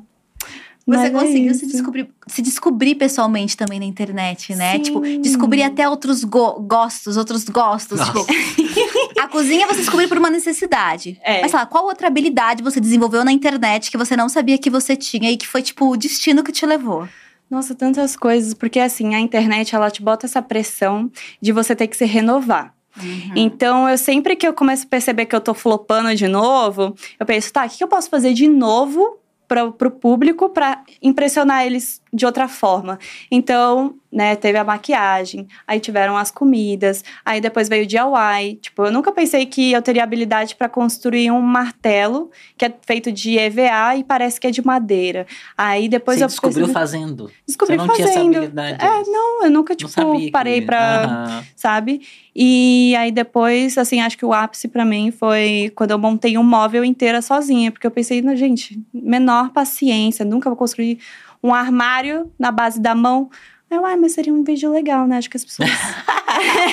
A ideia de ser um É. vídeo legal. Parece um bom conteúdo. Se der errado, ainda valeu o vídeo. É, vai ser mais melhor Vai melhor ainda. ainda. Sim, viralizou horrores. O pessoal rachando o bico, eu toda desengonçada, sem maquiagem, com aquela roupa assim, toda desbotada de cândida. Falando, gente, eu não sei nem pra que, que parafuso é isso. Aí eu tirava, apertava, tirava e o pessoal, ah, kkkk, achando incrível. E aí eu, no final das contas, consegui. Demorei, mas consegui. Mas descobriu uma nova habilidade. É, quem disse que precisa ficar contratando gente pra fazer tudo pra você? Você pode trocar a sua resistência, sabe? Você pode montar a sua mesa. É muito Tá aí o legal YouTube isso. pra ensinar também, né? Você Gente, vai lá dar uma olhadinha como é que é. YouTube. No da Jade é uma coisa mais assim, tradução livre, uma coisa mais comédia mesmo, kkk. Mas, assim, eu não prometo ensinar nada, mas eu prometo que você vai rir. Isso. Seja da minha desgraça, ou seja, assim, eu falhando em fazer alguma Você coisa, mas se você vai rir. identificar. A mesa ficou torta? A com a Jade também. É, tipo, eu posso prometer que vou fazer uma careca bonita e ficar parecendo um dedão? Pode, Pode. ser. Mas pelo menos você vai rir. Você não vai aprender a colocar uma careca, mas você vai rir. Eu sempre falo isso com o Jonas, né? Que às vezes a gente desenvolve coisas e habilidades por conta desse trabalho que é muito louco mesmo. Exato. E, e é muito estranho, porque é um lugar que você aprende, você exercita, você é corrigido, você corrige. E talvez antes a gente tinha um preciosismo muito maior. Tipo, nossa, o é, acho que principalmente lá no, no, no começo da internet, que eram os maquiadores versus as blogueiras. Vocês lembram? Sim. O que, que é esse bando de gente que não tem uma técnica, ensinando É. cada dia uma coisa esquisita? E hoje em dia a gente pluralizou tanto as referências. Maquiadores têm o seu lugar de respeito, obviamente, porque é uma profissão fundamental. Ninguém quer sair com uma cara cinza num evento, né? E nem toda Exato. blogueira tem a habilidade e tem a- a- o conhecimento necessário pra fazer peles diversas, de idades diversas, com tons de pele. Mas isso deu tanta liberdade pra gente poder acessar essas pessoas, ensinando e aprendendo junto, fez com que a gente se sentisse capaz de Capaz, fazer alguma é. coisa. Você tá diante de uma pessoa que é- tá lá tentando e você se sente motivado a tentar também, né? Porque você vê a pessoa ali fazendo uma coisa perfeitamente, dá uma certa frustração, porque você pensa, nossa, essa pessoa é muito habilidosa, eu não vou Uhum. conseguir. Mas aí Ela é você vê uma pessoa. É! E aí você vê uma pessoa, assim, super famosa, fazendo uma coisa que às vezes é muito besta e falhando, você fica tipo, nossa, essa pessoa falha. Então tudo bem se eu falhar também, sabe? Então Pra é, é ideal isso. No, no meu conteúdo, teve. Eu comecei, comecei muito parecida com você. Ai, inabalável, não sofro, não choro. mas eu era meio cabeçuda, universidade. Então era muito voltada a textos, ciências sociais e é, militância, etc. E aí era isso que eu queria pôr e eu desaparecia porque eu queria ser professora. Eu tinha outros objetivos na internet. Eu só gostava da internet porque eu consumia muito. E aí, de repente, meu mundo caiu, percebi que queria ser blogueira pra sempre, que amava uma maquiagem, um DIY. E pra mim foi difícil assumir isso também, porque eu tava num lugar de não, eu vou ser professora, eu vou ser doutora, eu não vou ficar fazendo essas sempre. E se alguém jogar o meu nome no Lattes pra procurar o meu currículo e aparecer meu vídeo de The Sims? É. Não, não é legal. E aí, foi muito doido que eu tava num período muito mal na universidade. Tipo, nossa, a minha faculdade tava assim, de mal a pior. Não conseguia fazer meu TCC por um milhão de motivos. E falei, gente, alguém tá sofrendo igual. Comecei a fazer vídeos e vídeos sobre isso. E foi incrível o quanto eu encontrei motivação nas falhas dos outros que se identificavam com as minhas falhas também. A ponto de conseguir curar aquele medo que eu tinha do TCC, sabe? Nessa conversa. Então a gente também se fortalece muito nessa relação com as pessoas. A gente fala que o que as pessoas dizem pra gente afeta a gente pro mal. Como não foi no seu caso, como também é no caso do Jonas, no meu, porque todos nós já recebemos coisas violentíssimas, mas principalmente pro bem também, sabe? A gente Sim. cria essas comunidades e essas pessoas que se identificam e é uma troca que vai alimentando e transformando esse mundo que a gente conhece como internet digital nessa coisa caoticamente louca e de repente você tá trocando a válvula da privada assistindo um vídeo no YouTube e adorando. Exatamente. É muito louco isso, porque é, eu acho que as pessoas colocam já naturalmente a gente em caixinhas. Quando a gente cresce, a escola vai te colocar em uma, a família vai te colocar em uma, seus amigos, tudo vai te, te dizer você pode ou não fazer isso. E a internet, eu sinto que para mim foi exatamente eu perceber tantas coisas que eu podia fazer de habilidades, de me arriscar, como também é, como pessoa, de que eu não precisava ser o que disseram. Eu podia ser o que eu quisesse. E eu mostrar isso também abriu portas para as outras pessoas. Então tá tudo bem mostrar, sabe? Seus, seus defeitos, suas falhas. Você queimando o ovo. Tipo, todo mundo já queimou o ovo, gente. Aham. Pelo amor de Deus, não precisa ser com a gema semi-mole, dourada, sabe? Ou pochê, molê. Aham. E Jade, é, eu te conheci pelo Corrida, né? Não, Uhum. não... Antes você tava muito mais no TikTok, Sim. né? E aí, uma curiosidade, é, e o, a make, como é que você aprendeu? Você fez um curso antes? Ou foi pela Amor, internet? Então, né? Foi tudo na base ali, ó, do ódio. Pegando aquelas maquiagens de cinco reais que você Ah. encontra assim na Aham. rua e testando. Então, assim, quando eu tava nos eventos cosplays, já, já exigia um pouco de eu entender mais ou menos. Porém, com os vídeos, principalmente por causa da primeira competição, é, só tinha alguns nichos que podiam participar, Hum. Tipo esportes. Ui. É, maquiagem. É. Então, tipo, mesmo que na época eu fizesse gastronomia e cosplay, eu pensei, ai, vou fazer aqui umas maquiagens para participar do concurso. Então, eu comecei a ficar macetando de assistir vídeo, de pegar a maquiagem dos outros, a maquiagem velha da avó, o lápis que está quase acabando da mãe. E Tudo tentando- vencido. Tudo vencido, tudo craquelando a sua pele. E aí, nisso de, tipo, errar, errar muito, ganhei esse primeiro concurso. Aí eu, hum, Foi aí a sereia? foi, a sereia, a sereia veio daí. É, eu pensei, tá, como que eu posso me superar de todo mundo que já tá fazendo ali um zumbi, um palhaço, um negócio. E aí eu comecei a, a sentir essa essa coisa da sereia desde muito cedo, esse contato com a água para mim sempre foi muito importante em vários sentidos, né? Tanto nessa questão que eu já tinha falado no episódio de me sentir limpa, de me sentir é, num lugar silencioso, de sentir paz. Então, quando eu estava ali passando é, os- as referências, eu pensei, a, a sereia ela é muito mais do que só uma maquiagem bonita. Ela tem um impacto para mim. Então, eu comecei a tentar fazer aquelas massinhas de colar no rosto com um material, tipo, que tem em casa. Farinha de trigo, água. Ah, você fez sua massa É, de maquiagem Eu artística em tentei casa. fazer, e aí colei com cola líquida mesmo. E assim, olhando hoje. Aliás, não vamos olhar, né? Não vamos olhar. Realmente, assim, tava terrível. Mas é, pra época, né, anos atrás, era uma coisa assim, super. Nossa, ela colou uma barbatana na bochecha, assim, toda torta, assim. Mas pareceu das minhocas, assim. Mas, mas foi incrível. Era uma criatura diferenciada. É, era uma coisa. Que nem no corrida. Isso. Eu, eu trouxe a sereia para esses momentos justamente por causa disso. Ela representou tantas coisas importantes para mim, né? E essa primeira, esse primeiro sinal da vida de tipo você pode vencer pelo que você faz e pelos seus sentimentos, porque eu escolhi ela como maquiagem porque né, envolvia tudo isso. ahn, trouxe esse- essa força para mim, esse personagem, né? E aí eu, quando eu trouxe ela no corrida, quando eu escolhi o livro da sereia, eu escolhi ela de novo porque eu queria me lembrar dessa sensação de quando eu ganhei o primeiro concurso, sabe? Tipo, essa representação. E sem querer, de novo, ela veio Ela com, voltou. com força, trazendo de novo. Mas então nessa- você chegou nesse nível de make Tudo sem nenhum curso. Tá vendo, amor? Tentando. Você pode. Meu Deus, é muito inspirador, realmente. tudo tentando muito, assim. Claro, vai Aham. ter várias maquiagens que, se vocês pegarem, assim, três, quatro anos atrás, já, já não é o mesmo acabamento que tem hoje, mas faz parte, sabe? Nossa, Faz esse processo. Exato. Vai aprendendo fazendo, tipo. É, vai, vai craquelar, vai ficar feio, vai parecer que você foi no Saara, vai parecer que você passou óleo de cozinha na cara, mas tá tudo bem, sabe? Tipo, Se se, você você, não tiver- tem dinheiro pra um curso, você tem que aceitar que vai, vai ser assim. E você fala sobre a sereia e foi com certeza, entre várias, uma das suas provas mais icônicas, né? A internet foi abaixo. Nós, jurados, ai, que sofrimento! Foi intenso, porque as pessoas né, estavam.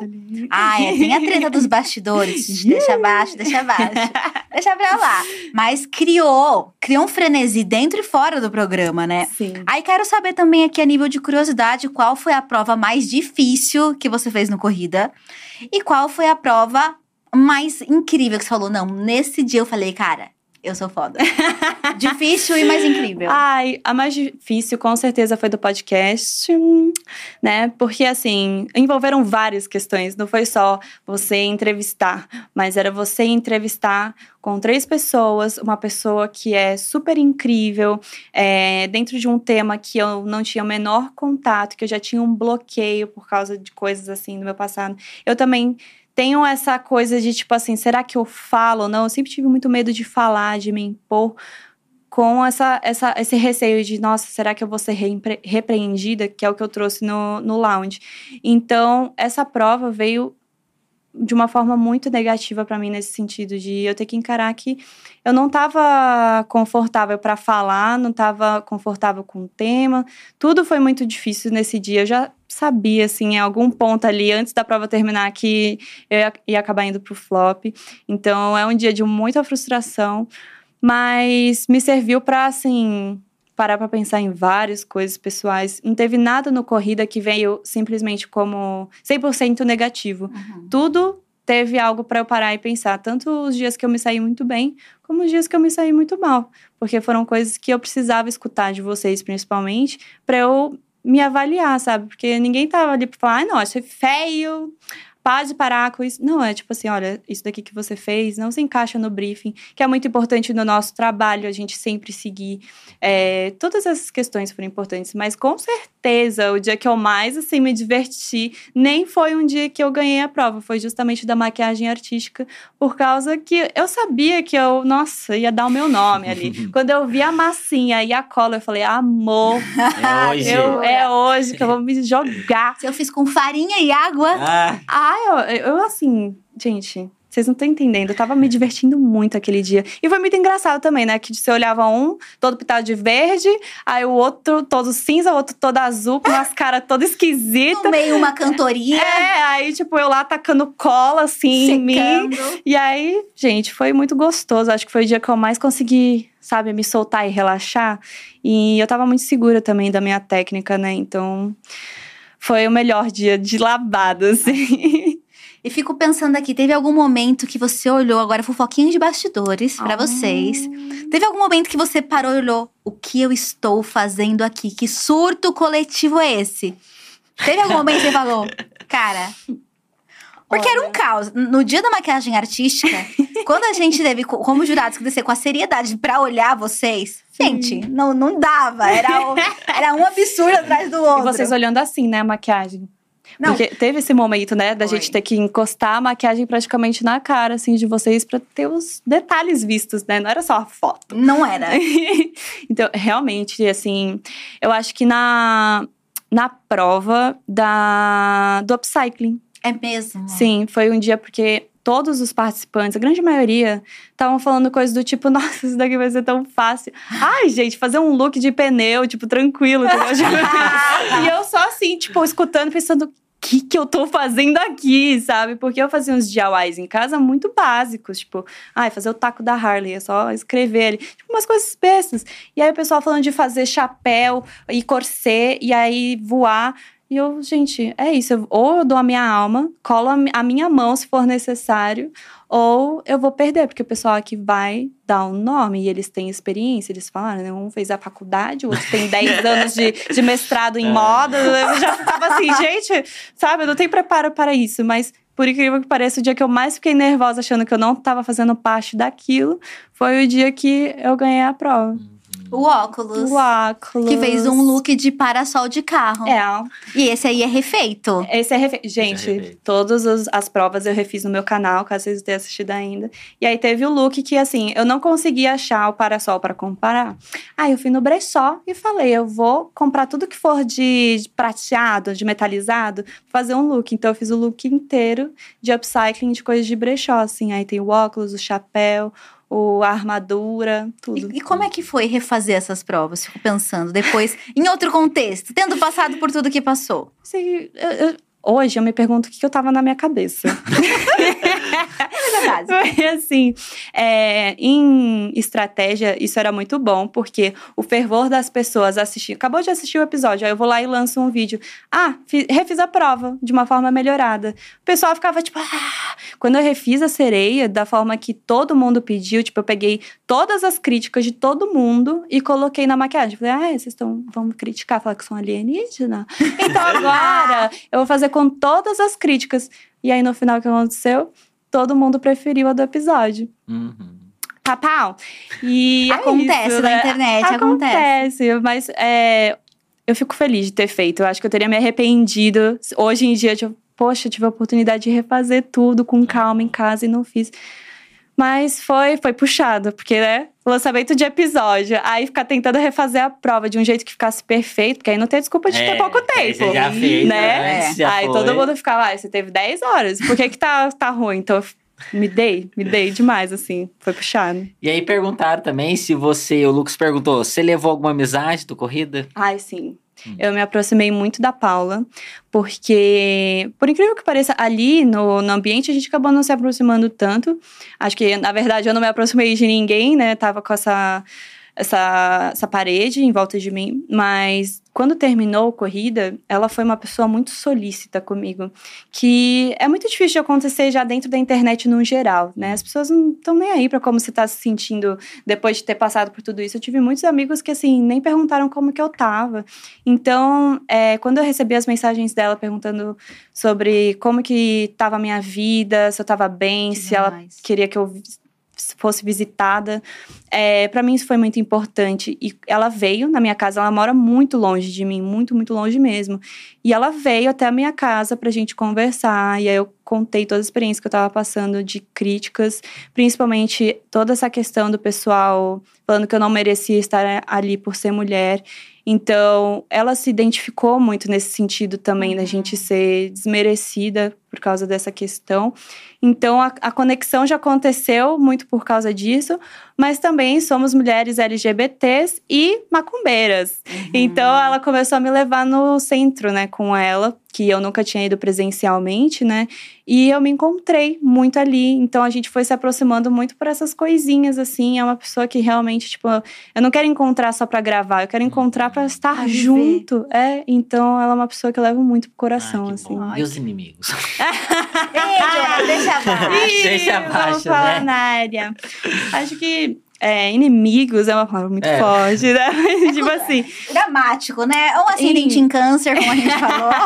ai, tem um pouco de, de fogo aí do É, caos, né? Que que tem tem? certeza que não tem um planeta em Ares. Deve ter, a gente vai olhar depois. É, mas eu acho que realmente não tem ninguém que eu sinta ódio, mas tem pessoas que você acaba se aproximando mais e outras menos. Aham. Mas por causa da sua experiência de vida, sabe, suas vivências. Aí tem, claro, né, uma atitude ou outra que você fica tipo, poxa, meio esquisito isso daqui. Mas não tem nada que tenha sido tipo, ai, bateção de boca e xingamento, não. Tá todo mundo assim. Acho que cada um tá também seguindo a sua vida, né? Mudou a vida de todo Exato. mundo, o corrida. Então, até pra se encontrar com eles é difícil, que tá todo mundo fazendo trabalho, montando casa, fazendo Amém, várias né? coisas. Amém, Bênção. é. Nossa. Axé, gente. Que bom. Mas Olha. é difícil, é babado. Agora eu vou fazer algo muito difícil aqui. Difícil, porque Jonas e eu somos competitíssimos. Eu vou pegar minha folhinha. E a Jade é uma máquina de ganhar. ela é boa. Oh my God. E, e a gente vai ter que. A gente vai ter que fazer esse stop aqui, Jade. Calma, deixa eu tirar minha luva. Preparada? Nossa! Para na mão de sapatão, tá, gente? Já vai. Eita, tirou a luva, já era. Tirou a luva. Ai, já era. gente, impossível Ah, ah. fazer as coisas com essa luva. com a pra dar close. Aqui. Cadê, ó? Ah, Temos categorias básicas. Você conhece stop, Jade? conheço. Faz muito tempo que eu não jogo. Que bom. Melhor pra gente. e aí a gente Eu perde. eu conheço. Ô, bom. Calma, vamos lá. Primeiro, a Ah. gente tem cinco categorias básicas. A primeira categoria, cor. Ok. Cor Ah, e faz um sim. risco. Comida. Comida faz um risco. Crush. Você que tá aí nos chats dessas redes sociais na Dia TV, vai fazendo seu stop também, tá? A gente quer Gente, competir com todo tô, mundo. Eu tô de olho aqui nos comentários. Então, quem quiser me dar uma. Não, Uma vamos desligar já essa tela. Crush, comida, deixa eu ver as categorias especiais pra Jade. Um segundinho, Boa. gente, que meu roteiro tá aqui. Categorias especiais para mim. Crush, comida. ah, na make não pode faltar. N- não. Peraí, muito, muito grande. não pode faltar make. Não pode faltar na E make. aqui, gente. Aqui, tem que. Na make. O que me fortalece todos os dias. Todos os dias. E uma especial no Corrida Eu Sou. Ih, gente, não cabe, peraí. Achei que iam ser cinco. Ai, foi seis? Ai, eu me empolguei, gente. Corri- no corrida é o quê? No Corrida Eu Sou. No corrida No Corrida das Blogueiras. eu sou. Vou colocar aqui. Já dando aquela alongada. Pronto. Prontos? Oh my God! Vamos lá! Ai, como é que é? Agora eu faço. A gente vai sortear a letra. Letra. A letra, Tá. a letra. O... Só quando falar 3, 2, 1 já, Ah, tá? tá, vamos. O stop. A, B, C. 3, 2, 1, já! Ai, meu Deus. Meu Deus. Rápido, rápido!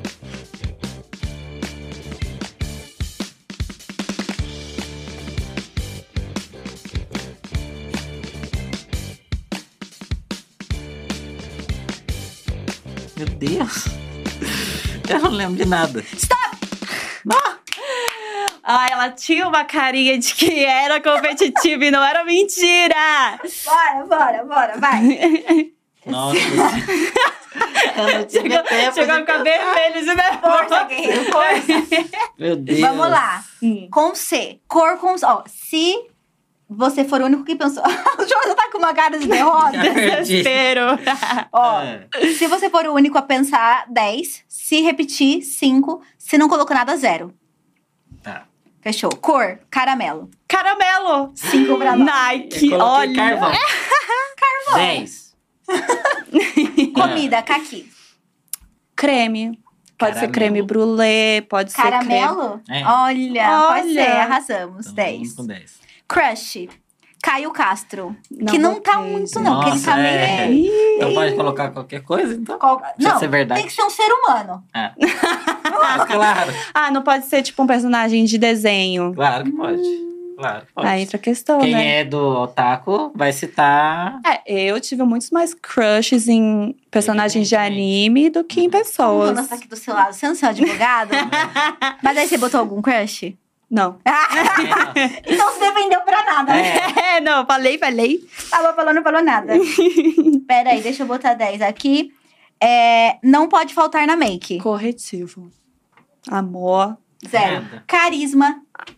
Ó, Ah, colocou a personalidade dela na make. Exato, gente. Se você. Não adianta você mostrar. Carisma Mostra uma make make. triste já. Mostra sua make no vídeo, tipo, Ai, triste. Gente, hoje a gente vai passar um delineador. Se der certo, paciência. Mas também se não der. Ai, Agora faz com parte. carisma. Gente, bora tentar fazer o delineado gráfico? Ai, vambora! Não pode faltar carisma na make. Não, não, não, concordo. Dez. Não concordo. A Jade acabou de provar, Ju. Acabou. Hum. Comentem aí, gente. Eu acho que não valeu o carisma. O povo tá falando que sim, aquelas nem, nem, tempo. nem tô lendo. O que me fortalece todos os dias. Não deu tempo, gente. Não Gente, é o que me fortalece, eu coloquei na comida. Ah, não, corrida. que me fortalece O que me fortalece. correr de manhã. O que me fortalece todos os dias, comida. Ah, realmente. 10 pra mim. No corrida eu sou calada. Coloquei nada. Realmente. Até um certo ponto, Ô, gente, tá era fácil só o ganhar. silêncio. Ai, amiga, vamos de novo. Vamos. No corrida vocês não- não botaram nada. Né? Ah, não deu tempo. Ah, Eu escrevo muito devagar. Vamos lá, somem os pontos. Eu p- Podia ser digital, né? É, Vamos lá. 10, 20, 30, 40, olha lá, 55. falaram aqui, ó. é, carisma não valeu. Gente, como Falaram. assim? A Jade acabou Votação, de mostrar votação. que valeu. Eu, hein? Gente, a Jade aqui, ó. Vai. Se ela mostrou. Dadinhos, dadinhos. O stop. E, Nossa. F, G, H. Peraí, isso é um 4 ou um 5? Isso é um 5. Tá. E, F, G, H, I, J, K, L, M. Um, dois, três e já.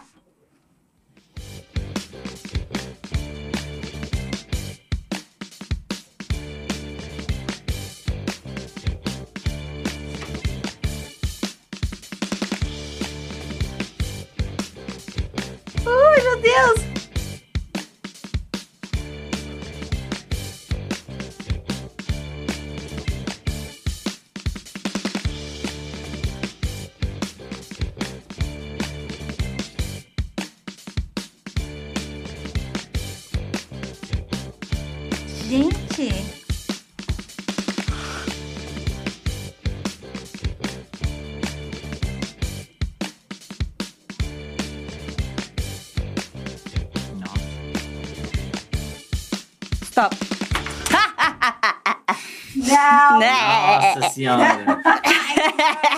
Sério. Vai, vai. Cor. Cor Marrom. Marrom. marrom. É. Cinco pra todos. É. Comida. Manga. Macarrão. Maionese. Ah. Ah, e eu pensei em macarrão e manga. A gente tá muito conectados aqui, gente. Crush. Moana. Marcelo D2. É bom, bom. É o nome que mente. Meredith Grey, já que a gente pode personagens ficcionais, Grey's Deu Anatomy. tempo de escrever. É, pois é. 10. Não pode faltar na make. Uma maleta. Hum, Uma letinha de make. Sim, zero pra nós dois. A maleta da Avon, gente. Mas tá bom.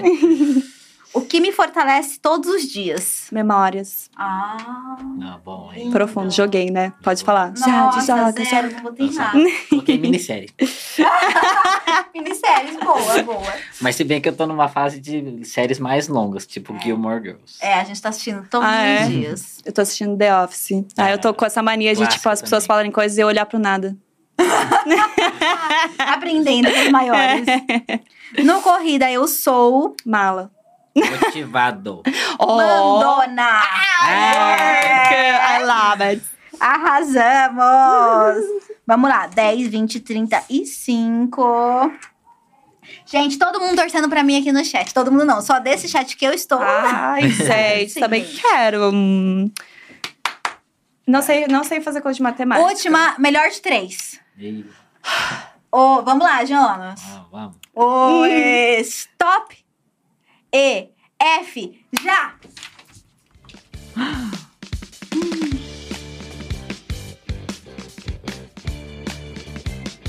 Meu Deus.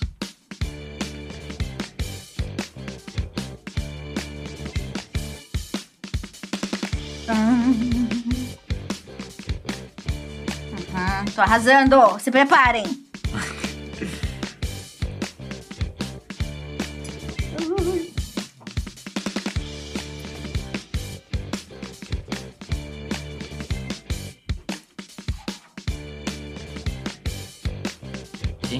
Com F. Stop! Não existe cor com F, Gente, né? quase Cor que eu coloquei F. comida faca. Ai, olha. Bolo de faca. Bolo, Bolo realista. de faca. Bolo de Ai, faca. gente. Cor, ferrugem. Ferrugem. Arrasamos. Sei não, hein? Zero? É claro, não existe cor com F. Ferrugem. Ferrugem é uma cor. Fúcsia. Fúcsia. Nossa, agora foi longe. Foi, eu joguei. Eu Nossa. pensei lá, ó. É. Foi. Nossa, boa, boa. Fiquei impactada. Comida. Não botei. Eu fiquei na faca, pensando em faca, cortar a comida. Feijoada. Ai, eu comi ontem porque eu não pensei nisso. Eu coloquei farinha. Bom, bom. Ah, tem bom. gente que gosta de uma farinha láctea. Ah, eu gosto de uma É. farinha farofa com Delícia. tudo. Devia ter posto farofa. É. Gosto. Crush. Não botei, só penso no meu amor. Agora só pensa, mas o outro ela bem colocou. Bonito, na letra E. Na letra M, você não tava pensando só no seu É. amor. Personagem fictício não conta. Felipe Dilon. Nossa! É verdade, Veio quando a gente era adolescente, Na- nas revistas da Capricho, Felipe Dilon Atrevida. bombava. Bombava. Música do verão. É, gente, como é que era o nome? O Colírios. Colírios da Capricho, ele era colírio. Pois E é. ele tinha aquela vibe. Lembra que teve uma época ainda Surfista, mais né? surfista? Tinha jogadinha de cabelo, né? Aí tinha uma época que tinha um subnicho dos surfistas do Rio que eles chamavam cocotas e playsons. Lembra que tinha esse babado no fake? Não, sei, eu não. Gente, Não um tá surto. Cotas? Que era eu meninos que os surfistas que usavam um cabelo bem grande, assim. Você que de dois mil e pouco aí que foi adolescente, gente, você sabe o que eu tô falando. Felipe Dilon era um grande expoente dessa identidade. 10. Não pode faltar na make. Não botei, não botei. Fita adesiva. Foco. Jogou.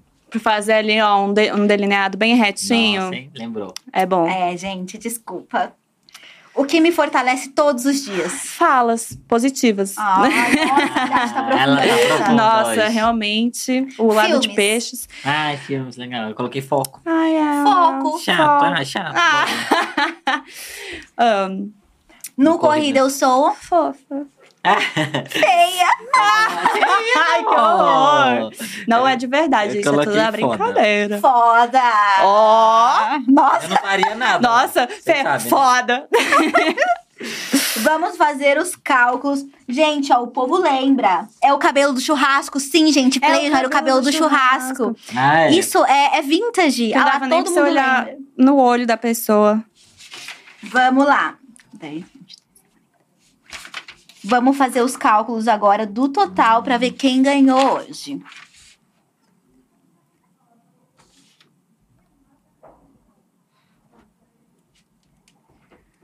Ai, gente, já saí da escola faz muito tempo.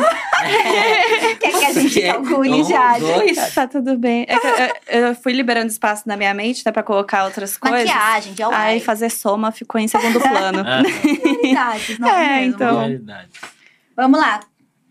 É, o meu deu 25 mais 65 mais 15. 20, 65 mais 25. É, 60, 70, 80, 90. Mais mais 15. 15, 105. Ó. 105. pelo Ah. menos passei do 100. Gente, tá tudo humanos, Né? O meu também deu 105. bem. É? É. Gente! Ai, 145. Ai, Ah, pelo caramba! Imagina! Pelo amor. Desculpa. Ah, ela é muito modesta. Ah, cara. Mas olha, profunda até no stop, hein, Jade? É. Pois é, eu, eu não consigo. Tudo precisa ter um significado pra mim. É água, né? É, é, gente, eu sou de Ares, mas o meu lado de peixes eu deixei aflorar muito mais assim na vida. Acho que pra tentar dar uma apaziguada assim no caos. Então, o meu lado peixes é muito forte. Tanto que a minha meta é sempre fazer todo mundo chorar. Se você não chorou nesse podcast, você não tem sentimentos. Foi um plano. Foi tudo um plano. Desde Tudo o começo, pensado. quando eu entrei no corrida, eu pensei, "Será- qu- quantas pessoas eu consigo fazer chorar ao mesmo tempo? Ah. Entendeu? A meta de vida da blogueira. é. Jade, foi maravilhoso conversar com você. Tenho certeza que obrigada. o teu público amou, amou saber mais da tua trajetória, sonhos, o depois do corrida e tudo que vem por aí, porque vem muita coisa por aí. Se quiser, Ah, inclusive, fazer aquele jabá, falar que, né, vem, o Vem Aí da. Blogueira, esse é o momento. Eu vou contar pra vocês que, assim, quem estiver me acompanhando sabe que eu tô nessa saga de tentar me mudar. E aconteceram aí umas situações meio desagradáveis. Veio de novo essa questão do ser mulher, LGBT, morando sozinha. E aí eu militei nas redes como uma pessoa muito madura, publiquei bastante do Twitter, entendeu? Mas vai ter uma grande reviravolta que eu vou publicar nos próximos dias, que eu espero que assim todo mundo esteja lá pra ver, porque o plot twist, amor, vem aí. Tem que seguir bom. ver. É, ela tem que seguir pra ver, poxa. E eu tô em todo lugar. Não vem falar, ai, mas eu não tenho tal. Mas eu tô em todo lugar? Como que você não vai conseguir me seguir? Eu tenho até é, o aquele antigo lá, o Flickr. Caraca! eu tava lá. Se você pesquisar no Google, você vai achar meu perfil ainda. É babado. Muito Nossa. obrigada, Jade. Espero que tenha Obrigada, gostado. gente. Nossa, eu amei. Eu amo. Quase não gosto de conversar, né? Aí, assim, tô muito feliz pela oportunidade e realmente muito grata por principalmente vocês terem me recebido, porque, né, acompanhei vocês há tanto tempo. Então, assim, tocou no meu coração quando eu vi vocês sentadinhos. Eu fiquei segurando. Sabe quando a lágrima fica aqui no cantinho, assim, tipo, eu não vou chorar, não vou chorar, esse é o meu momento. Mas muito obrigada mesmo. Isso é muito especial pra mim. Ai, gente, que agradeço. gente. Foi incrível, foi incrível. Espero que você tenha gostado muito. Ai, também. amei, amei. Obrigada, Jonas Folguista. Ah, eu que agradeço pelo convite, fiquei feliz da minha estreia ter sido com a Jade. Foi um Ah, prazer imenso te conhecer, Jade. Foi um prazer. Foi E bom. muito obrigado também a todo mundo que me acompanhou aqui, deu apoio. Pois é, Foi todo mundo maravilhoso. que ficou aqui fofocando com a gente. Depois eu vou ver o que, que o pessoal falou. Se tiver hate. Ih, o advogado O dela tá advogado, aqui. ele tá aqui, ó. Prontíssimo. ó. Querendo trabalhar. Ele tá. Eu só posso agradecer a todos vocês que acompanharam a gente no dia de hoje, em todos os chats, em todas as redes sociais. Dia TV continua com essa programação incrível. Amanhã, depois de amanhã, durante a semana inteira que vem, tem muito mais entrevistas e conversas maravilhosas como essa da Jade pra vocês. Um grande beijo, gente! Tchau! Tchau.